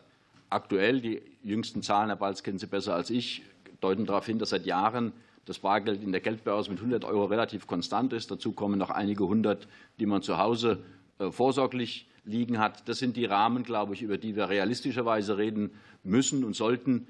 Äh, und bei wenigen hundert äh, Euro Haltegrenze wird dieser Einlagenverlust auf etwa 100 Milliarden Euro begrenzbar. Das halten wir aber auch für nötig gerade weil, Herr Balz, wir nicht davon ausgehen können, dass, wenn wir am Ende merken, die Risiken sind nicht so eingetreten, wie wir glauben, dass wir es dann reduzieren. Die Risiken müssen wir vorher diskutieren, sprich äh, jetzt. Ähm, diese ähm, Abflüsse wären durchaus äh, heftig. Frontend, ähm, Sie haben schon dargestellt, Herr Retter, wir lehnen äh, eine verpflichtende Nutzung des EZB-Frontends ab, weil wir ja schon das EZB-betriebene Zahlungsverkehrssystem ablehnen. Es macht keinen Sinn, wenn der Staat in etwas investiert, was privat äh, schon da ist. Ähm, der digitale Euro muss sich in die Zahlungsverkehrssysteme, in die Ökolandschaft äh, einordnen, die es schon gibt. Kosten hat natürlich beides, sowohl der digitale Euro als auch die Bargeldversorgung. Ähm, die EZB selbst spricht ja von Projektkosten von bis zu einer Milliarde Euro in den verschiedenen Ausschreibungsszenarien. Die Kreditwirtschaft geht von Größenordnung in gleicher Höhe aus, die deutsche Kreditwirtschaft. Äh, allein unsere Gruppe spricht von 200 Millionen, substanziiert äh, ermittelt. Ähm, in der ganzen ähm, Kreditwirtschaft dürfte das durchaus eine Milliarde erreichen. Das entspricht auch den Größenordnungen anderer äh, Projekte, SEPA als Stichwort Migration, die wir hatten. Ähm, und wir meinen, dass dafür jedenfalls nicht mehr Geld des Steuerzahlers eingesetzt werden sollte als nötig. Das Bargeld ähm, hat natürlich auch Kosten. Ich muss Sie unterbrechen. Ja. Sie kriegen bestimmt noch mal die ja. Möglichkeit, Danke. das zu ergänzen. Danke. Dann für die Fraktion der SPD Kollege Dr. Zimmermann, bitte. Ja, vielen Dank, Herr Vorsitzender. Ich kann mich noch erinnern, als äh, vor nicht allzu langer Zeit äh, mir äh, Banken mir berichtet wurde, dass Banken ihre Kunden einbestellt haben und ihnen mitgeteilt haben, also wenn sie ihr Geld nicht abfließen lassen, dann müssten sie jetzt in Zukunft äh, Geld dafür bezahlen, dass es auf den Konten sein darf. Deswegen finde ich das äh, interessant äh, zu sehen, dass man sich jetzt über 3000 Euro Abfluss große Sorgen macht. Aber ich würde meine Frage gerne an den Bitkom stellen ähm, und würde gerne ähm, aus der technologischen Perspektive ähm, auch nochmal die Frage nach dem Innovationspotenzial stellen und nachdem wir jetzt eben gerade auch nochmal die Frage Wallet, äh, das ist ja sozusagen dann der Zugang, wäre der Zugang in diese Welt und diese klare Absage in Richtung einer EZB-Wallet auch gehört haben. Ähm, wie würden Sie denn einschätzen, dass auch Technologieunternehmen dann in Zukunft diese Wallets bereitstellen können, ist das äh, auch, wäre ja ein hohes Innovationspotenzial. Wie sehen Sie das? Bitte, Herr Fabel. Ja, sehr geehrter Herr Vorsitzender, sehr geehrte Abgeordnete, liebe Kolleginnen und Kollegen. Zuerst einmal im Namen des Bitkom äh, herzlichen Dank für die Einladung zu diesem wichtigen Thema, dem digitalen Euro. Und äh, Herr Zimmermann, Sie sprachen es gerade an, das Innovationspotenzial. Ich glaube, ähm, wir hatten jetzt schon viele äh, Punkte gehört und was wichtig ist zu beachten, ist, dass wir seit der Corona-Pandemie auch gesehen haben, dass digitales Bezahlen, kontaktloses Bezahlen immer weiter zunimmt. Ob jetzt mit der, mit der äh, smarten Uhr, mit dem Mobiltelefon oder mit der Karte. Ähm, wir haben letztes Jahr eine Umfrage gemacht, dass 95 Prozent der Deutschen in letzter Zeit mit kontaktlosen Zahlungsmitteln ähm, ja, bezahlt haben. Und man sieht also, dass die digitale Transformation im Finanzsektor äh, Fahrt aufnimmt und quasi jedes Mal sichtbar wird, wenn wir an der Ladenkasse bezahlen. Es ist also sinnvoll, ganz grundsätzlich aus unserer Sicht, dass wir auch unsere Währung, den Euro, in dieses digitale System überführen. Ähm, als äh, größter Digitalverband Europas begrüßen wir daher natürlich ähm, die Entscheidung der Europäischen Zentralbank, weitere Schritte zur Einführung eines digitalen Euros zu übernehmen. Ähm, wir sehen auch, dass wir die Fortschritte im Finanzbereich haben und gleichzeitig im privatwirtschaftlichen Bereich, im privaten Finanzbereich. Und da ist uns wichtig zu betonen, dass wir sagen, wir sollten nicht einfach eins zu eins das physische Bargeld in die digitale Welt überführen, sondern wir sollten die technologischen Möglichkeiten, die sich bieten, vollständig ausschöpfen, möglichst vollständig ausschöpfen unter den Gegebenheiten. Denn die, die, die Infrastruktur eines digitalen Euros, die muss zukunftsfähig sein. Wir reden ja nicht davon, dass wir den digitalen Euro morgen einführen, sondern 2028, vielleicht 2029, aber auf jeden Fall sollten wir da schon die aufkommenden Anwendungsfälle mit bedenken. Was meine ich damit? Ich meine damit insbesondere äh, Maschinen-zu-Maschinen-Zahlungen der Industrie 4.0. Ich meine damit Zahlungen in einem dezentralisierten Internet, dem sogenannten Web 3. Und hier ist aktuell der private Sektor schneller und innovativer. Und grundsätzlich ist es da wichtig aus unserer Sicht, dass wir sagen, wir müssen die Interoperabilität, die in Zukunft äh, mit dem Finanzsystem herrscht, darstellen und jetzt schon antizipieren und ermöglichen. Und zu Ihrer Frage mit der Wallet, da möchte ich noch kurz darauf eingehen. Ich denke, die EZB-Wallet oder wie Sie sie nennt, ist ja die digitale Euro-Wallet, ähm, ist grundsätzlich natürlich zu begrüßen. Es ist ja so, ähm, gerade, dass gesagt wird, ähm, mobile Anwendung eines digitalen Euros soll bereitgestellt werden, die soll für alle bereitgestellt werden. Und gerade die grundlegenden Funktionen werden über eine digitale Euro-Wallet bereitgestellt. Und das ist wichtig, denn wir hatten ja auch das Thema als Grundlage des digitalen Euros digitale Inklusion. Ähm, auch noch von Menschen mit Behinderungen, Menschen mit Einschränkungen, die das eben auch nutzen können müssen, ebenso wie Bargeld. Gleichzeitig senkt eine digitale Euro-Wallet natürlich auch die Einstiegshürden für Unternehmen, die eben nicht die Kapazitäten und Ressourcen oder Möglichkeiten haben, eine eigene digitale Euro-Wallet herzustellen. Von daher ist aus unserer Sicht wichtig zu sagen, dass diese Fallback-Option, also diese Rückfalloption einer digitalen Euro-Wallet auf jeden Fall zu begrüßen ist. Wo wir aber ähm, aufpassen müssen, ist eben die Verpflichtung einer Wallet die digitale Euro-Wallet der EZB gleichzeitig verpflichtend zu machen, neben, einer, ähm, neben dem Anbieten einer privat inserierten Wallet. Einfach weil wir in der einen nur die, ähm, die grundlegenden Anwendungsbereiche haben, das ist die digitale Euro-Wallet, und die weiteren Anwendungsfälle eben in der privatwirtschaftlichen Anwendung ähm, eher zu sehen sind. Da müssen wir ein bisschen aufpassen, aber ich denke, da ist die Diskussion ja gerade auch mit dem EP-Draft aus dem Parlament gestartet. Danke. Vielen Dank. Für die Fraktion der CDU-CSU, Kollege Dr. Meister, bitte. Ja, vielen Dank, Herr Vorsitzender. Ich würde gerne Herrn Bronnermeier, ich hoffe, er ist in der Schalte, ja, ich kann ihn auf dem kleinen Bild sehen, fragen. Und zwar haben wir eben gehört, dass gerade im Bereich der Privatkundeneinlagen bis zu 3.000 Euro pro Kopf sozusagen aus dem Finanzsystem in diesen digitalen Euro fließen könnten. Und damit stellt sich natürlich auch die Frage, wie sich die Finanzierungsbedingungen der Wirtschaft verändern, wenn die Banken dann in dem Umfang geringere Einlagen haben.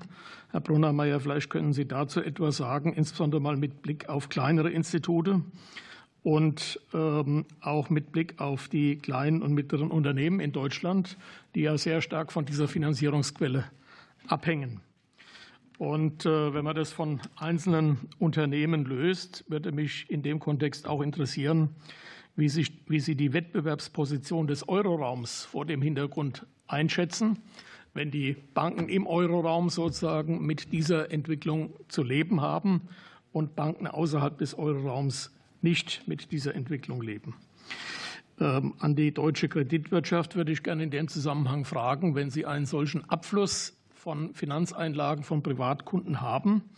Wie wirkt sich das Ganze denn auf Kreditkonditionen, die die privaten Banken sozusagen ihren Kunden anbieten können, aus? Bitte, Herr Professor Brunnermeier. Dankeschön, herzlichen Dank, dass ich mit eingeladen wurde. Hier zur ersten Frage wo werden diese 3000 Euro am meisten sich bewirken in den Privatbanken?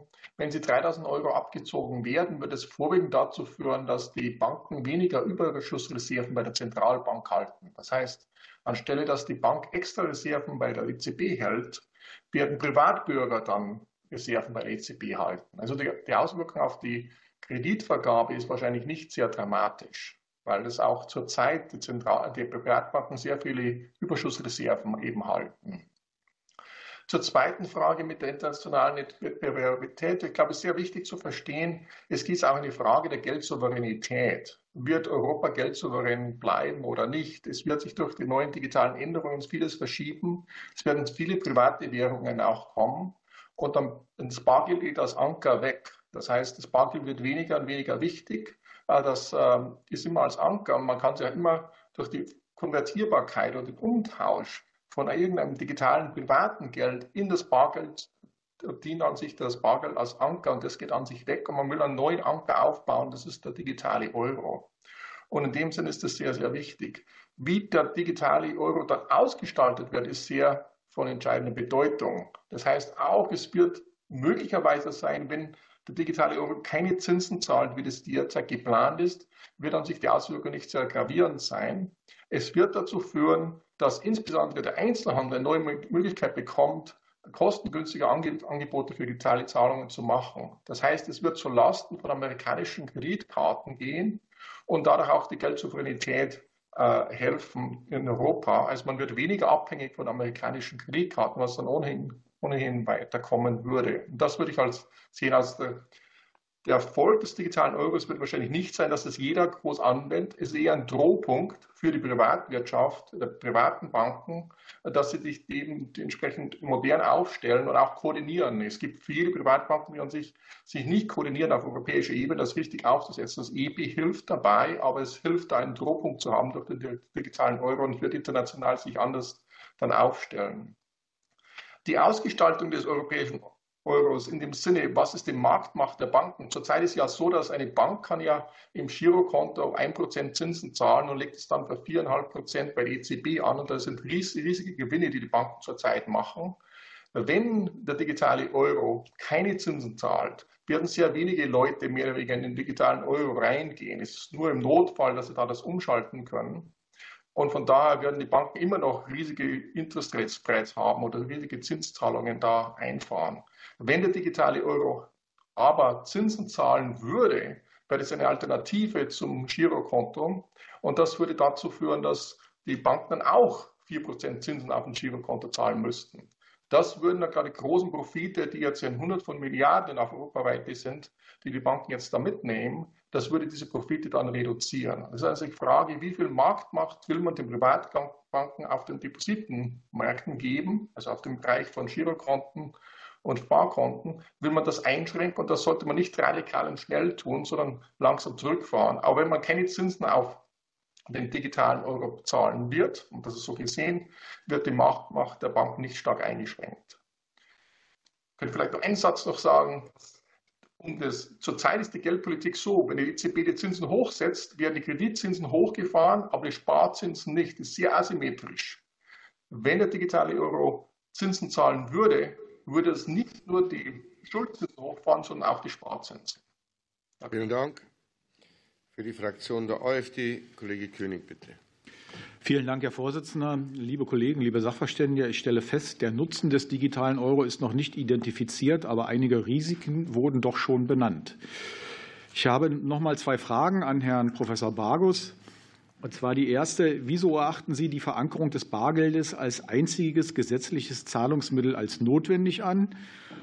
Und dann die nächste Frage, erachten Sie eine Volksbefragung zum digitalen Euro, ob er eingeführt werden soll oder nicht, äh, für notwendig oder halten Sie das eben halt für, ich sage mal, redundant? Bitte, Herr Professor Bagus. Vielen Dank für die Fragen. Ähm, Bargeld als gesetzliches Zahlungsmittel äh, zu, verankern als einziges ist äh, wichtig, weil wir haben ja bis jetzt hier nur Versprechungen gehört, dass das Bargeld weiter bestehen soll. Und ich nehme das Herrn Balz auch ab, dass er sagt, die Bundesbank und ich, äh, wir wollen das, das Bargeld behalten. Wir wollen das Bargeld attraktiver machen. Ähm, die 500-Euro-Note wurde ja abgeschafft. Da können Sie sich ja dann dafür einsetzen. Wird nicht mehr ausgegeben. Ja, Sie können sich dafür einsetzen, dass sie weiter herausgegeben wird. Wir haben auch Inflation gehabt, sodass eine, die Herausgabe einer 1000-Euro-Note wäre bestimmt äh, da angebracht, um das Bargeld eben attraktiver zu machen. Und das können Sie ja dann hier gleich auch öffentlich machen, sodass dann Vertrauen da geschaffen wird. Ähm, Und die Bundesbank ist ja nur eine Zentralbank in Europa, im Eurosystem. Und die Bundesbank war auch schon in der Vergangenheit häufiger isoliert. Das wissen Sie, Herr Walz. Es gab da auch Rücktritte ähm, von Bundesbankern. Ähm, und das Personal wechselt, Herr Walz. Sie werden vielleicht in fünf Jahren sind Sie nicht mehr dabei. Da gibt es dann neue. Die haben nicht versprochen und öffentlich gesagt, dass es das Bargeld immer weiter geben wird. Ja, und heute wird auch gesagt von seitens der EZB, solange es Nachfrage gibt, aber die Nachfrage nach Bargeld ist eben beeinflussbar, sie geht zurück, sie ist beeinflussbar durch Obergrenzen für Bargeldzahlungen oder da, auch dadurch, dass der digitale Euro immer angenommen werden muss, ähm, der, das Bargeld aber nicht. Auch, auch die Polit Politiker wechseln. Ja, die Politiker, die heute vielleicht Versprechungen geben, es wird immer Bargeld geben, ähm, werden in der 15 Jahren vielleicht nicht mehr da sein. Und ich weiß auch, dass die Politik immer kurzfristig denkt, kurzfristig Stimmen gewinnen, aber ähm, mit Maßnahmen, die langfristig negativ sind. Das ist eben der Anreiz der Politik. Aber auf Versprechungen kann man sich da eben nicht verlassen. Man muss auf das Eigeninteresse der Politik schauen. Und da gibt es eben diese äh, drei Argumente, die ich angeführt habe. Einmal ist es im Interesse der Politik, das Bargeld abzuschaffen, weil es das dann eine Kontrolle ermöglicht, eine totalitäre Kontrolle aller Zahlungen. Und es wurde schon erwähnt hier, dass China, die Volksrepublik China am weitesten ist in digital, digitalen Currency, was hier kein was hier keinen stutzig macht, dass gerade China hier am weitesten ist. Aber vielleicht sollten wir uns da mal über, über Gedanken machen, warum das denn so ist weil es eben die Kontrolle ermöglicht. Und auch wenn heute vielleicht Politiker nicht im Amt sind, die in Deutschland das machen wollen, in Zukunft wird es andere Politiker geben und wenn die dann den Zugriff darauf haben, dann ist eben die Gefahr da, dass es gemacht wird. Ja, und das hat nichts, nichts mit Panikmacherei zu tun. Es ist auch ähm, ja, lustig, dass gerade ähm, Frau, von, Frau, Frau Gutzmacher von den Grünen die als Partei jahrelang Panik vor einer angeblichen Klimakatastrophe macht, um mehr Macht zu ge gewinnen. Äh, das ist. Äh, äh, ich wurde hier mehrmals genannt.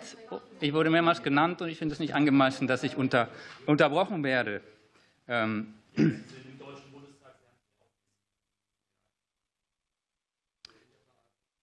Herr ähm, Professor hat das Wort, bitte. Ja, danke schön. Also, also ähm, die, die Kontrolle ist die Gefahr, dann es gibt es eine, ist eine versteckte Steuererhöhung, mehr Staatsausgaben, die zu Verzerrungen führen und die verzerrende Geldpolitik, der ein neues Instrument, nämlich sehr negative Zinsen, in die Hand gegeben werden. Von daher ist der digitale Euro in meinen Augen ein, ein Teufelswerk und sollte mit allen Möglichkeiten verhindert werden, die wir haben. Ich will nur kurz in die Runde sprechen. Ähm, über politische Meinungen. Wir, wir fragen ab über wissenschaftliche Meinungen und wollen keine Kommentare über politische Einlassungen. Und wenn auch Politiker wechseln, es werden auch Professoren ab und zu mehr ausgewechselt. Auch das gibt es durchaus. Für die Fraktion Bündnis 90 Die Grünen, Frau Kollegin Grützmacher, bitte. Besonders herzlichen Dank, Herr Vorsitzender. Ich ähm, würde jetzt noch mal auf den Aspekt Open Source eingehen wollen, weil ich hatte gesehen, Herr Balz hatte gerade eben bei den Ausführungen von Herrn Professor Böhme, meine ich, schon etwas genickt. Deswegen würde ich ganz gerne auch Ihre Einschätzung kurz hören zum Thema Open Source, quelloffen. Ähm, die Europäische Kommission hat ja seit 2017 Erfahrungen mit Bug Bounty Programmen gesammelt. Ähm, wäre das was, wo Sie sagen, das äh, würde Sinn machen, das würde Vertrauen schaffen, eben Vertrauen nicht im Sinne von Kaffeesatzleserei, sondern wirklich aufgrund von Code, den ich halt nachprüfen kann in sogenannten wissenschaftlichen Peer-Review-Verfahren. Vielen Dank. Herzlichen Bitte, Herr Bolz. Herzlichen Dank, Herr Vorsitzender, Frau Abgeordnete Grützmacher. Open-Source-Verfahren sind natürlich von der Natur her erstmal etwas, wo Zentralbanken sich äh, sehr genau äh, mit beschäftigen, viele auch durchaus mit den Verfahren als solche sich erstmal schwer tun. Das will ich vorweg schicken. Warum habe ich eben gerade bei den Ausführungen von Herrn Professor Böhme genickt? Weil wir uns in der Tat natürlich auch dieses Thema von Open Source sehr genau angucken. Ich glaube, es wäre auch äh, nicht gut, wenn wir das nicht tun würden, sondern einfach sagen, äh, das ist für uns äh, am Ende keine Option und deswegen schauen wir es uns nicht an. Ob das am Ende zur Anwendung kommt, muss man schauen. Ähm, ich will in diesem Zusammenhang, wenn ich jetzt die Chance habe und diese Frage von Ihnen auch gestellt bekommen habe, auch sehr deutlich sagen, Herr Professor Böhmer hat gesagt, wir müssen auch noch klarer sehen, in welche Richtung wir technologisch das Ganze aufstellen wollen. Da gebe ich ihm ausdrücklich recht. Aber dieses Jahr 2024 soll eben auch dazu dienen, im ersten Teil dieser sogenannten Vorbereitungsphase des digitalen Euro-Projektes uns dann eben auch klarer zu werden, was unsere Vorschläge von Seiten des Eurosystems, äh, was die Technologie betrifft, äh, sind. Und deswegen fangen wir ja auch äh, an, jetzt äh, einige äh, zusätzliche Experimente zu machen, auch äh, im Wholesale-Bereich. Das Ganze soll im Mai starten und wir hoffen, dass wir dann eben bis zum Ende des Jahres da auch klarer sehen, welche Technologien vorzugswürdig sind.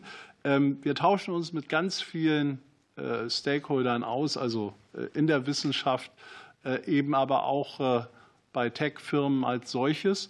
Und ähm, wir wollen am Ende, das ist äh, im Grunde genommen das, äh, was für uns wichtig ist, natürlich ein System mit diesem digitalen Euro auch kreieren, das technologisch äh, irgendwo, ähm, ja, ich kann jetzt den anderen Begriff nicht nennen, aber State of the Art dann aufgestellt ist. Immer wissen, Frau Grützmacher, dass wir über einen Go Live von, von 28 oder 29, auch das wurde ja bereits von Herrn Professor Böhme gesagt, sprechen. Also das ist so die grundlegende Einschätzung von meiner Seite zu diesem Thema. Aber technologisch wird sicherlich äh, das Jahr 24 ein besonders interessantes für uns werden im Eurosystem. Frau Kollegin Grützmar. Dann würde ich noch eine zweite Frage an Herrn äh, Balz kurz anschließen, weil Sie sind schon eingegangen auf den Mehrwert und hatten Kindergeld angesprochen. Ähm, welcher soziale Impact wäre denn darüber hinaus noch ähm, zu erwarten? Also was ist so der soziale Impact eines digitalen Euros? Naja, ähm, ich glaube, was man auch sagen kann, äh, am Ende ist ja die Möglichkeit vorgesehen, dass jede Bürgerin und jeder Bürger, also alle Menschen äh, in der Eurozone, die Möglichkeit haben, eine solche Wallet zu haben. Auch über die einzelnen äh, Konten zum Beispiel hinaus. Es wird ja überlegt, äh, eben mit Karten auch zu operieren, ähm, die dann eben auch diese Funktionen, Offline-Funktionen haben. Also das Thema finanzielle Inklusion was äh, bei vielen ja gar nicht so sehr im Blick ist, aber nach wie vor auch äh, durchaus in Europa insgesamt ein Thema ist, äh, wollen wir natürlich hier auch adressieren, auch wenn sicherlich die Lage bei uns im Land durch die gute Abdeckung auch der deutschen Kreditwirtschaft, also auch der Zugang zu Konten, zu Finanzdienstleistungen gegeben ist. Bitte, haben Sie noch was? Ich würde den Mehrwert auch noch an Herrn Professor Böhme für 30 Sekunden geben und sonst in die zweite Runde schieben. 30 Sekunden Mehrwert des digitalen Euros. Vielleicht nutze ich die 30 Sekunden kurz zu sagen, dass ich mir schon vorstelle, dass der digitale Euro ein Erfolg wird, den viele Bürgerinnen und Bürger nützen und nicht nur die Drohkulisse, die wir äh, gerade gehört haben ähm, vom Sachverständigen Brunnemeyer.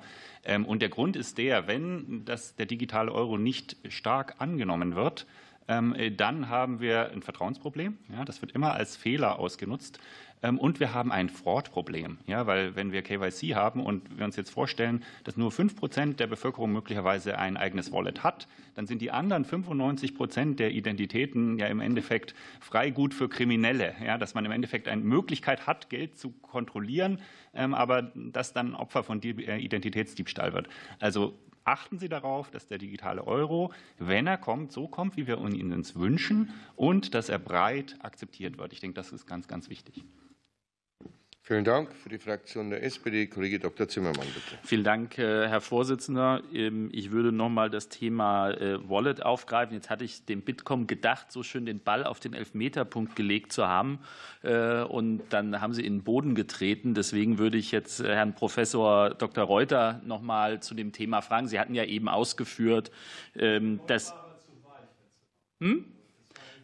Ja, ja, das stimmt, das stimmt. Ähm, Tuchel ist ja auch mein zweiter Name, insofern. Äh, Aber ähm, lieber, lieber Herr Professor Dr. Reuter, ähm, Sie haben eben ausgeführt, dass Sie sich gegen eine EZB-Wallet aussprechen.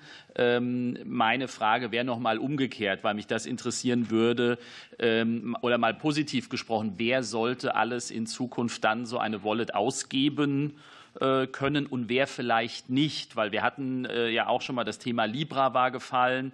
Ich kann mich an Auseinandersetzungen mit Apple äh, erinnern. Also sozusagen, ich habe Ihre, Ihr Petitum jetzt nicht falsch verstanden, wenn ich sage, Sie sind der Meinung, dass Vollbanken in Zukunft diese Wallet ausgeben sollten und nicht Technologieunternehmen. Bitte, Herr Professor Reuter. Ja, vielen Dank, Herr Thürmann, für die Frage. Ähm, die kann ich tatsächlich mit Ja beantworten, weil ich glaube, dass wir in dem Bereich äh, geht es um Vertrauen, da geht es auch um Schutz von Bürgerinnen und Bürgern. Und da müssen wir uns, ähm, so sehr wir mitunter über die Regulatorik ähm, auch äh, äh, jammern, müssen wir uns offen in die Augen schauen und sagen, das kann eigentlich nur im regulatorischen Bereich stattfinden, im regulierten, überwachten, tatsächlich vom Staat gestalteten Bereich. So sollte man das auch ausgestalten. Ähm, und wir würden das auch natürlich unterstützen und fordern das auch. Und das geht natürlich in gleicher Weise einher mit der Forderung, dass die EZB sich aus dem Zahlungsverkehrssystem raushalten sollte.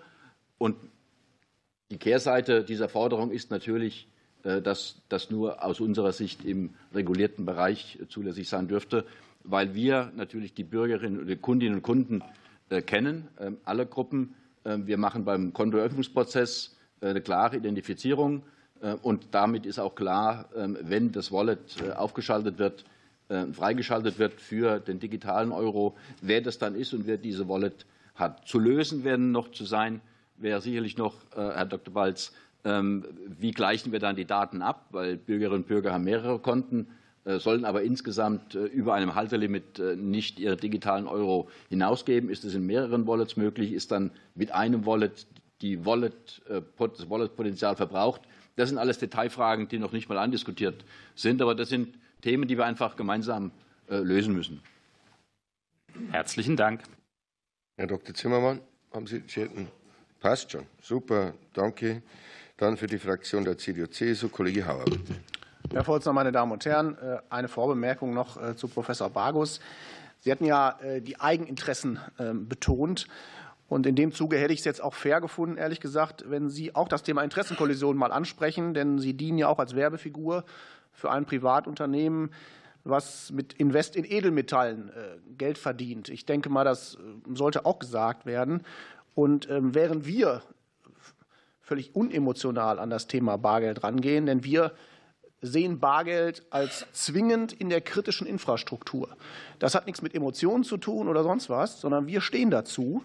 Und dann finde ich es umso erstaunlicher, ähm, dass ich auf der Seite, wo Sie da eben als, äh, als Posterboy sozusagen für diese Edelmetallinvest äh, äh, auftreten, dass da steht, wer Silber und Gold hat, hat immer Geld, Scheingeld ist Papier. Das heißt, Sie selbst werben sozusagen gegen das Bargeld, was ich umso erstaunlicher finde. Das mal nur als Anmerkung. Und meine Frage geht an EPI.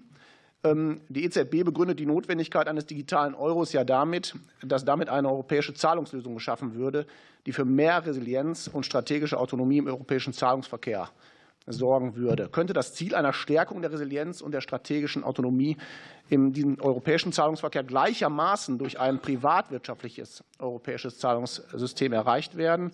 Und welche Aufgaben, die ein digitaler Euro erfüllen soll, können auch von EPI erfüllt werden? Bitte, Frau Weimert. Ja, vielen Dank, Herr Vorsitzender. Vielen Dank für Ihre Frage, Herr Hauer. Ähm, also äh, zu der Frage der Resilienz. Erstmal muss man ja feststellen, heute gibt es jede Menge Zahlungssysteme in Europa, die von privatwirtschaftlichen Unternehmen, gerade von Banken geführt werden. Denken Sie an die ganzen nationalen Kartensysteme, aber auch Konto-zu-Konto-Lösungen äh, die extrem resilient sind. Also die Resilienz, glaube ich, hat die Privatwirtschaft mehr als bewiesen. Die zweite äh, Komponente, die Sie ansprachen, die strategische Autonomie. Da ist die ganz kurze Antwort ganz klar ja. Das kann der privatwirtschaftliche Sektor stellen, wenn er denn erfolgreich ist.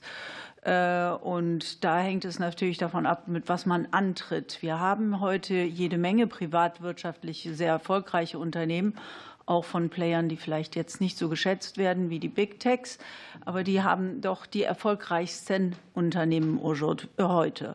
Und das muss man schon berücksichtigen, um zu sehen, mit was muss man denn jetzt in Zukunft antreten.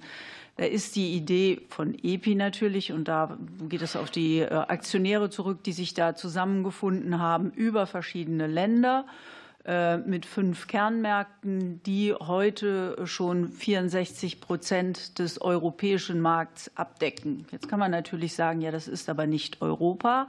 Nun muss man aber auch äh, der Tatsache Rechnung tragen, dass in Europa große Projekte eigentlich immer nur mit Kerngruppen angefangen haben, nie von ganz Europa. Das war selbst für den Euro so.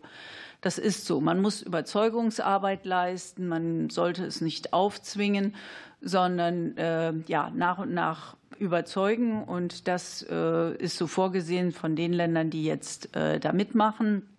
Und vor allen Dingen glaube ich, dass da die Aufgabe auch ist, und das ist hier in dieser Debatte überhaupt noch nicht zur Sprache gekommen, wie denn die Konkurrenzfähigkeit von Europa gestärkt wird weil äh, strategische Autonomie heißt ja nicht nur, dass wir eine eigene Währung haben, sondern dass wir fähig sein müssen, gegen die amerikanischen Unternehmen anzutreten und dem etwas Ebengebürtiges entgegenzusetzen. Und da heißt es halt eben, dass man hauptsächlich auf den auf die Handelsbedürfnisse und auf die Konsumentenbedürfnisse eingehen müssen.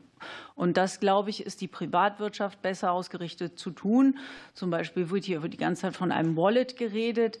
Da geht es nicht nur um die Haltung von dem digitalen Euro. Wenn Sie sich heute international anschauen, was es schon an Wallets gibt, da geht es auch vor allen Dingen darum, was kann ich morgen an verschiedenen Zahlungsmitteln da reinsetzen? Werde ich morgen als Konsument eine Lösung haben, mit der ich mein ganzes Zahlverhalten abwickeln kann? Schauen Sie sich an, was privatwirtschaftliche Unternehmen in China geschafft haben mit Alipay und WeChat.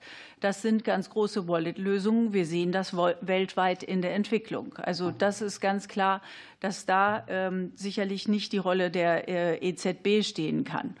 Das äh, möchte ich zu dem Punkt der strategischen Autonomie nur sagen, dass das die Tatsache ist. Und von den Aufgaben, wir können bei EPI nicht die Währung stellen, aber wir können durchaus das Zahlungsmittel stellen und die äh, Zahlungslösung. Die Währung ist die reine Komponente der Zentralbank. Am besten wäre es, zu einer Zusammenarbeit von beiden Seiten zu kommen, damit das, die Währung in den Zahlungslösungen genutzt werden kann. Vielen Dank. Für die Fraktion der SPD, Kollege Schrodi, bitte. Ja, vielen Dank, Herr Vorsitzender. Wenn man jetzt äh, nochmal auf den äh, Antrag zurückkommt, vier Punkte unter römisch 2, da müssen wir feststellen, eins und zwei sind eine Aufforderung an die Bundesregierung, äh, mit Selbstverpflichtungen den Bundestag zu beteiligen. Wir haben heute äh, glaube ich, deutlich gemacht, wir wollen eine starke und intensive Beteiligung des Deutschen Bundestages im Rahmen dessen, was äh, an europäischer Gesetzgebung und Beteiligung dann des Bundestages und des Gesetzgebers notwendig und richtig ist. Insofern sind die Punkte eins und zwei mache ich mal einen Haken dran. Drei ist diese Aufforderung, alles zu tun, was eine Schwächung des Bargelds zum Ziel hat, haben wir auch gehört, äh, ist nicht vorgesehen. Bleibt also vier eine breite Debatte, die haben wir heute geführt. Ich würde sagen, der Antrag, dem Antrag der Union ist vollumfänglich jetzt sind wir gerecht geworden. Das finde ich gut. Ähm, ich glaube, eine Frage ist noch ein Stück weit offen, respektive das sollte man noch mal vertiefen, nämlich die Vorteile des digitalen Euros. Einerseits, einerseits Retail, Einzelhandel, aber die Frage CBDC ist noch mal aufzumachen, Herr bald von der Deutschen Bundesbank die Frage äh, Wholesale und Angebote eben auch für den Großhandel, CBDC. Wie sieht es da um nochmal die, äh, die weiteren Entwicklungen aus und die Vorteile dann auch ähm, nicht nur im Retail, sondern auch im Wholesale-Bereich? Ähm, äh, Vielen Dank. Bitte, Herr Bolz. Herzlichen Dank, Herr Vorsitzender. Herr Abgeordneter Schrodi, ähm, die Bundesbank war von Anbeginn aller Diskussionen sehr klar positioniert dass wir im Grunde genommen mit einer Wholesale-Variante hätten starten äh, wollen. Und äh, wir haben das ja intensiv im Eurosystem äh, diskutiert. Ähm, aber am Ende waren eben die französischen Kollegen und die Deutsche Bundesbank die einzigen, die wirklich sehr klar und sehr umfänglich für den Start mit einer Wholesale-Variante hier votiert haben. Nun sind wir gute Demokraten. Wir wissen, wie in Europa auch abgestimmt wird. Also wir starten mit einer Retail-Variante. Das ist für uns klar. Aber was uns gelungen ist, das habe ich auch vorhin in einer anderen Antwort schon ja anklingen lassen, dass wir innerhalb des digitalen Euro-Projektes sehr intensiv auch weiter an Wholesale als solches arbeiten. Wir werden hier einige technologische Experimente in den nächsten Monaten äh, machen. Und wir sind nach wie vor auch äh, davon äh, überzeugt, dass eben eine Wholesale-Variante mit einem überschaubaren Nutzerkreis eben der Kreditwirtschaft zunächst einmal auch die richtige Variante gewesen wäre. Aber nun sind wir klar committed, was das Thema Retail betrifft. Wholesale als solches hätten wir natürlich ähm, hier auch äh, weil es eben äh, dann äh, professionelle Gegenparteien gewesen wären mit der Kreditwirtschaft, sicherlich auch andere Funktionalitäten zu Beginn dann anbieten können. Das ist in einer Retail-Variante naturgemäß nicht der Fall. Ähm, ganz grundsätzlich gilt, wir bereiten uns aber trotz alledem im Eurosystem auch für das Thema Wholesale vor. Das ist meine Antwort zu Ihrer Frage. Vielen Dank. Gibt es eine Nachfrage? Dankeschön. Dann für die Fraktion der FDP, Kollege Dr. Reder, bitte. Vielen Dank, Herr Vorsitzender. Ich habe jetzt noch drei Fragen, aber an drei Personen. Deswegen würde ich bitten, Sie kurz zu fassen. Mir fehlt ja immer noch, mir fehlt ja immer noch die Antwort auf die, die Kostenvergütung. Also, Herr Professor Reuter, ähm, sozusagen, wie, wie sind denn die Kosten im Vergleich, also digitaler Euro zu Bargeld? Erste Frage. Zweite Frage an ähm, Herrn Dr. Groß. Ähm, Privatwirtschaftsinitiativen könnten ja auch Alternativen zum digitalen Euro anbieten. Wie könnten die denn aussehen? Dritte Frage an Herrn Balz. Ähm, wir reden ja von Transaktionsdaten in dem Zusammenhang. Ähm, gibt es da Projekte, also gibt es eine verbesserte Sicherung der Finanzstabilität dadurch? Kann man das überhaupt jetzt schon beurteilen? Und das Zweite ist, kann man diese Daten ja auch für Forschungszwecke verwenden, um das viel, viel effizienter auch und transparenter an die Bevölkerung zu kommunizieren? Vielen Dank. Danke. Herr Professor Reuter. Ja, vielen Dank. Ich versuche mich kurz zu fassen. Noch zwei nach mir kommen. Ähm, natürlich ist auch das Bargeld mit Kosten belastet. Für unsere Gruppe allein, für die Gesamtgruppe kann man es gar nicht ermitteln eigentlich, weil unterschiedlich viele Automaten äh, und Versorgungseinrichtungen betrieben werden. Allein für uns sind es 900 bis 1 Milliarde Euro pro Jahr, die wir in die Bargeldversorgung investieren und das auch gerne und bewusst tun, auch weiterhin tun. Ich will das noch mal äh, betonen. Auf der anderen Seite ähm, sind äh, auch wir und die gesamte Kreditwirtschaft ähm, für in das Vorbereitungsprojekt Digitale Euro zusätzlich zum Bargeld mit einer Milliarde etwa unterwegs. Und da sehen wir derzeit noch keinen äh, adäquaten Rückfluss ähm, oder auch nicht mehr weder ganz noch, noch im Teilen. Äh, auch hier müssen wir noch im System deutlich arbeiten. Das geht aber nur aus unserer Sicht, nach unserer Überzeugung, wenn das privatrechtlich geführt wird und nicht die EZB als Teilplayer dort äh, mit unterwegs ist und auch noch die Preise und die Kostenstrukturen diktiert. Das geht aus unserer Sicht äh, langfristig nicht gut. Vielen, vielen Dank. Bitte, Herr Dr. Groß. Ja, herzlichen Dank, Herr Vorsitzender, Herr Abgeordneter. Ähm, hinsichtlich privatwirtschaftlichen Initiativen glauben wir ganz klar, dass es dann Zusammenspiel geben wird, wie wir es ja vom heutigen Geldsystem auch schon letztendlich äh, kennen. Wir wissen, die innovative Kraft kommt häufig auch vom Privatsektor. Man kann da auch schneller auf gegebene Anpassungen, auf gegebene Entwicklungen, Anpassungen reagieren, sei es rund um Stichwort künstliche Intelligenz, einfach eine höhere Schlagfertigkeit, eine höhere Dynamik gegeben. Und wir glauben eben auch, dass das ähm, sicherlich auch in der Welt der Stablecoins äh, zu finden ist, die ja jetzt nach der Mika ähm, auch ganz klar reguliert sind, was sehr viele Vorteile bringt und die eben auch diese permissionless Blockchains, von denen ich vorhin geredet habe, diese offene Ökosystem, diese Gedanken leben und da ja im Endeffekt sehr viel Potenzial bringen, wenn es zum Beispiel rund um Finanz Finanzen der Zukunft geht, dezentrale Finanzen wie so eine Art Modularität, Baukästen etc., wo wir glauben, da wird ganz klar auch ähm, eine ganz wichtige Seite des Privatsektors stehen.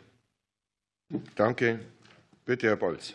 Ähm, ich kann es relativ kurz machen, Herr Redder. Ähm, zum jetzigen Zeitpunkt kann ich Ihnen da keine präzise Antwort drauf geben. Natürlich äh, sind Daten auch immer äh, für eine Analyse da und äh, das wird eben gerade auch geprüft, inwiefern wir hier Analysen dann anstellen sollten. Und am Ende muss man dann sehen, welche Schlüsse man daraus zieht. Also mehr kann ich Ihnen leider heute nicht sagen. Herr Dr. Klar, Redder, haben Sie es, noch? es läuft ja auch noch nicht. Wenn es läuft, dann wird es Forschungsdaten geben und Daten genau. Gut, aber das ist theoretisch machbar und das ist auch vorgesehen. Da gehe ich mal von aus.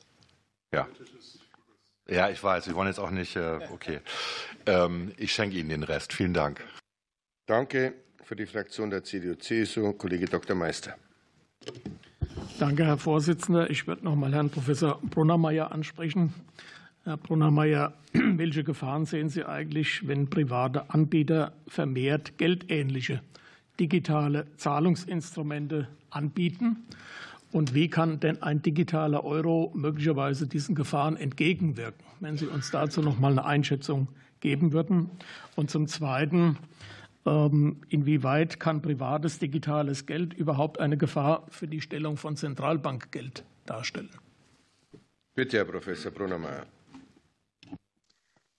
Ja, danke. Äh, Es ist hilfreich, da ein bisschen in die Geschichte zu blicken. Wir hatten ja auch in vielen Ländern auch in gewisser Zeit, also im 19. Jahrhundert, auch wo viele Gelder parallel äh, stattfanden. Und es ist die Gefahr, dass auch durch die Digitalisierung viele private Gelder entstehen werden, mit denen man Transaktionen machen kann und die an sich dann nicht notwendigerweise an den Euro gekoppelt sind. Die können an andere Währungen gekoppelt sein, die können aber auch ganz alleinstehend äh, sein. Und der Vorteil von dem digitalen Euro ist, dass man an sich die Koppelung und den Anker des Euros weiter behält und diese Gefahr, mehr oder weniger die Einheit der Währung abwendet. Also dass die Einheit aufgegeben wird, dass die Einheit unter Bedrohung steht. Und das geht auch wieder zurück auf die Souveränität. Warum ist es sehr wichtig, dass der Euro an sich die Währung bleibt in Europa? Ich sehe da keine direkte Gefahr, aber ist, im Prinzip ist das möglich, dass sogenannte Dollarisierung eintritt. Das an sich Dollarisierung heißt, dass der Dollar übernimmt oder dass generell andere Währungen, ausländische Währungen, das übernehmen. Das ist weniger Gefahr für Europa, aber für kleinere Länder ist das eine größere Gefahr. Und das ist auch ein Hauptgrund, warum man so digitalen Euro einführen will oder auch CBDCs im Allgemeinen einführen will. Und ich glaube, das ist an sich äh, die größere Gefahr, die man an sich da, die ich nicht direkt sehe für Europa, weil Europa doch ziemlich groß ist. Aber es wird dazu kommen, dass viele Plattformen entstehen werden. Es werden Plattformen entstehen, wie zum Beispiel für die Automobilindustrie. Es werden Plattformen für verschiedene Industrien entstehen, wo alles dann mit Token abgerechnet wird. Und dann ist die Frage, welche Währung werden die drangehängt, diese Token? Werden die in Dollars drangehängt? Werden die in, in, in Euros drangehängt? Und wenn man einen digitalen Euro hat, ist das einfacher zu bewerkstelligen und auch festzuhalten, dass dann auch äh, der digitale Euro dann für diese Plattformen verwendet wird. Und das, glaube ich, das ist die, äh, die Sache, die auch im Hintergrund zu beachten ist. Und das ist, ja, das ist alles, was ich ja dazu sagen will. Herr Dr. Meister. Ja, dann würde ich gerne noch mal nachfragen. Sie haben ja eben sozusagen die Möglichkeit beschrieben, wenn man mit dem digitalen Euro sozusagen auf die privaten Angebote einwirken kann. Wäre denn auch ein Denkmodell jenseits des digitalen Euros sozusagen bei diesen privaten Angeboten, ähm, bei diesem digitalen privaten Geld sozusagen eine feste Bindung an eine Euro-Recheneinheit vorzunehmen? Das ist generell auch möglich. Also es ist nicht notwendigerweise erforderlich, dass man einen digitalen CBDC oder Euro einführt. Es ist auch möglich, dass man die Bindung einführt durch andere Maßnahmen. Und diese anderen Maßnahmen wären, dass man halt eben durch die Bankenregulierung das äh, dementsprechend verankert, dass der, dass der Euro dadurch verankert wird, auch durch den Lender of Last Resort Funktion der Zentralbanken. Das macht dann klar den Euro wesentlich attraktiver, wenn ein Lender of Last Resort, also wenn eine Bank in Schwierigkeiten kommt, dass dann die EZB einspringt. Das verankert auch ähm, den Euro. Aber generell, traditionell ist es so, dass die Verankerung des Euros im Bankensystem so gestaltet ist, dass die Konvertibilität zum Bargeld eben das Entscheidende ist, dass man generell was ich habe ein Bankkonto, ich kann es umtauschen in irgendwelches Bargeld. Und wenn die Bedeutung des Bargelds weggeht oder zurückgeht, dann geht diese Verankerung weg. Und das kann man auffangen durch andere Maßnahmen. Aber den digitalen Euro ist an sich eine Art und Weise, wie man das auffangen kann. Die zweite ist an sich durch bessere Einlagenversicherung, bessere äh, Verankerung durch, durch die Bankenregulierung und der Länder of Last Resort. Vielen Dank. Herr Balz, möchten Sie dazu noch was sagen? Sie haben kräftig gestikuliert.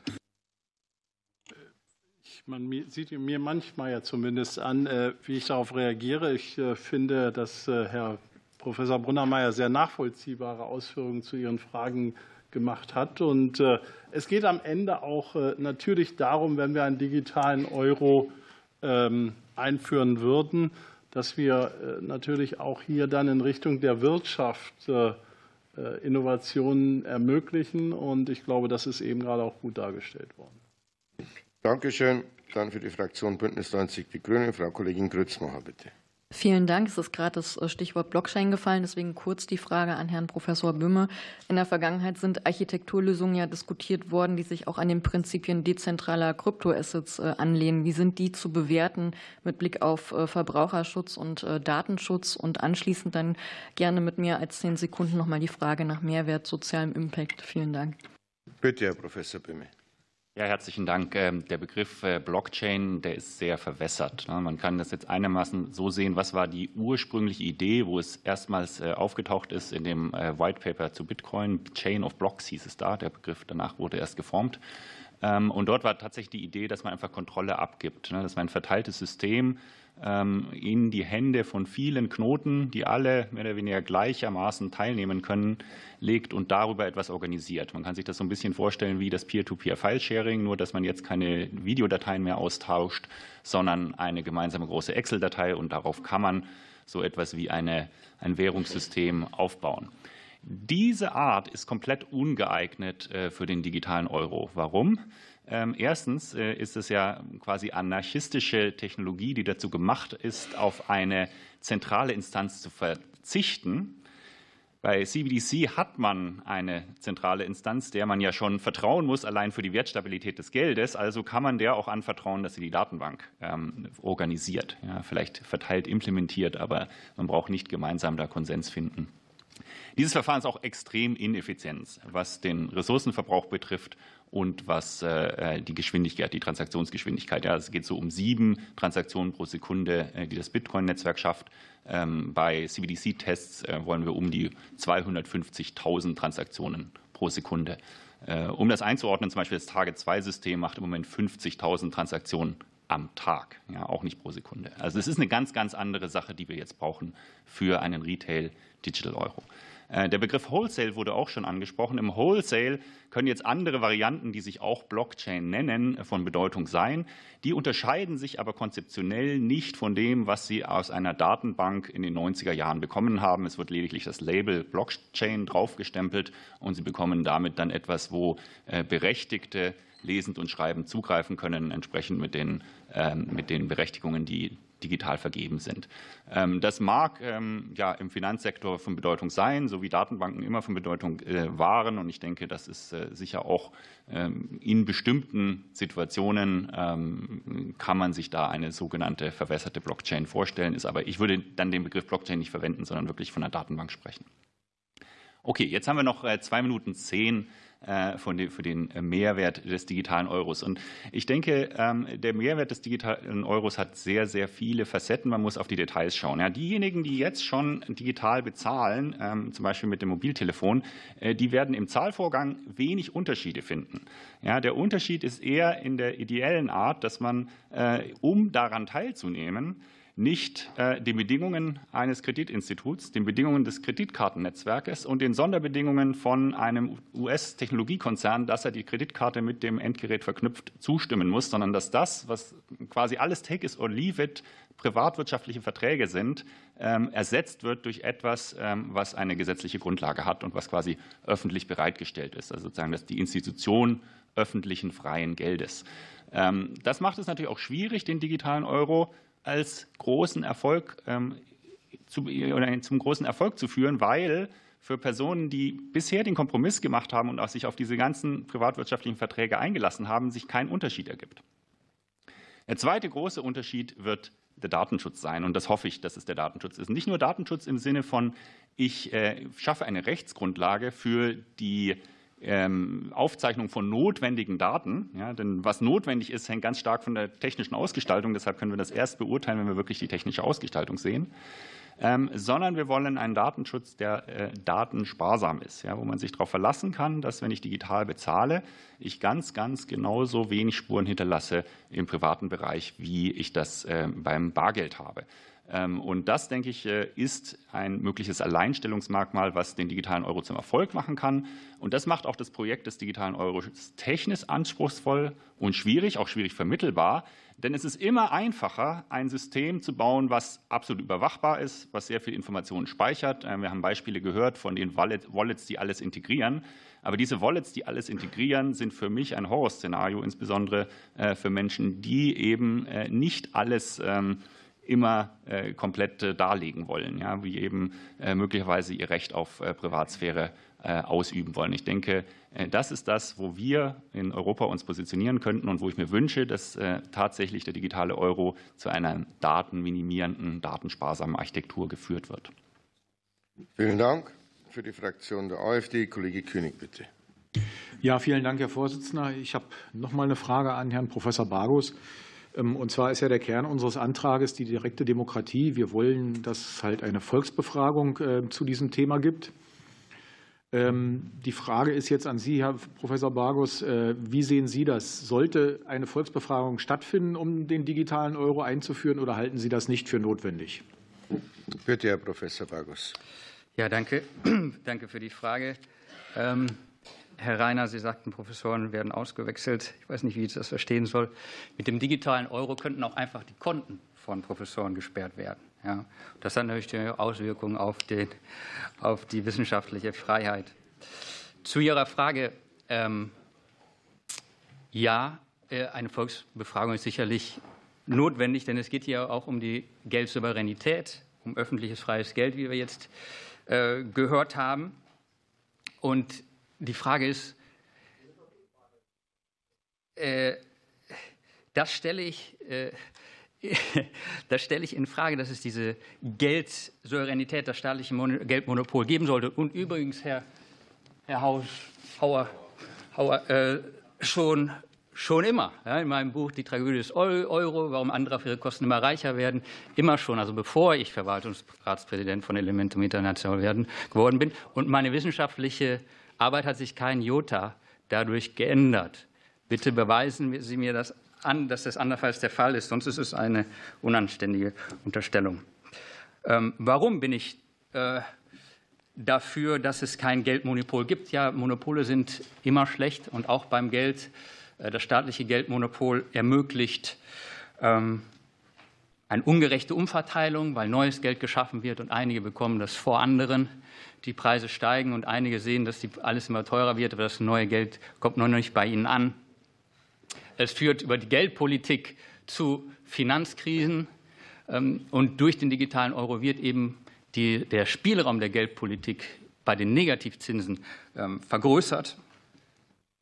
Und äh, es verschleiert die Kosten von Staatsausgaben. Die Staatsausgaben werden nicht durch Steuern, die hier von Ihnen beschlossen werden und abgestimmt werden im Parlament, finanziert, sondern indirekt eben durch die monetäre, indirekte und direkte monetäre Finanz, äh, Geldschaffung, Geldschöpfung.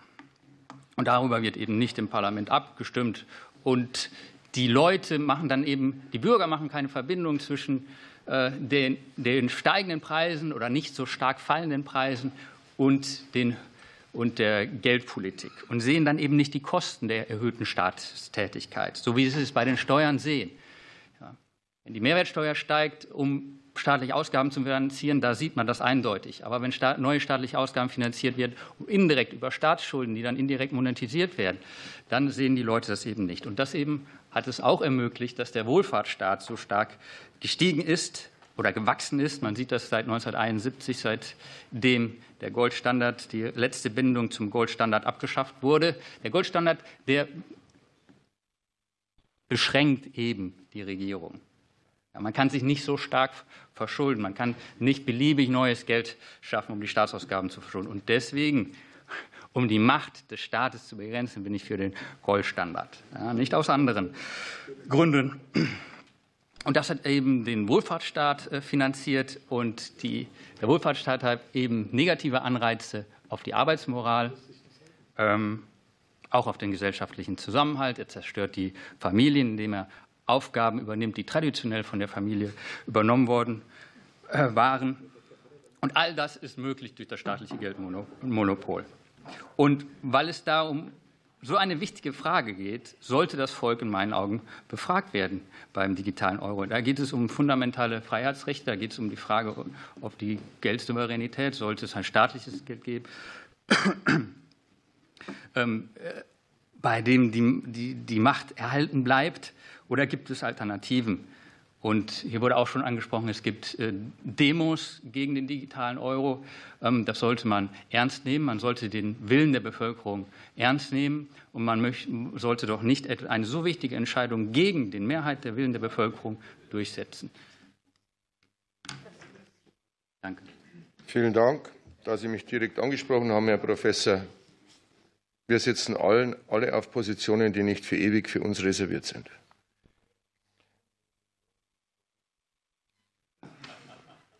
Es ist halt einmal so, da jetzt sind wir am Ende dieser öffentlichen Anhörung. Ich bedanke mich für Ihre Teilnahme bei, den, bei der Dame und den Herren Sachverständigen, bei den Kolleginnen und Kollegen beim BMF, bei allen, die zugehört haben. Die Anhörung ist geschlossen. Dankeschön.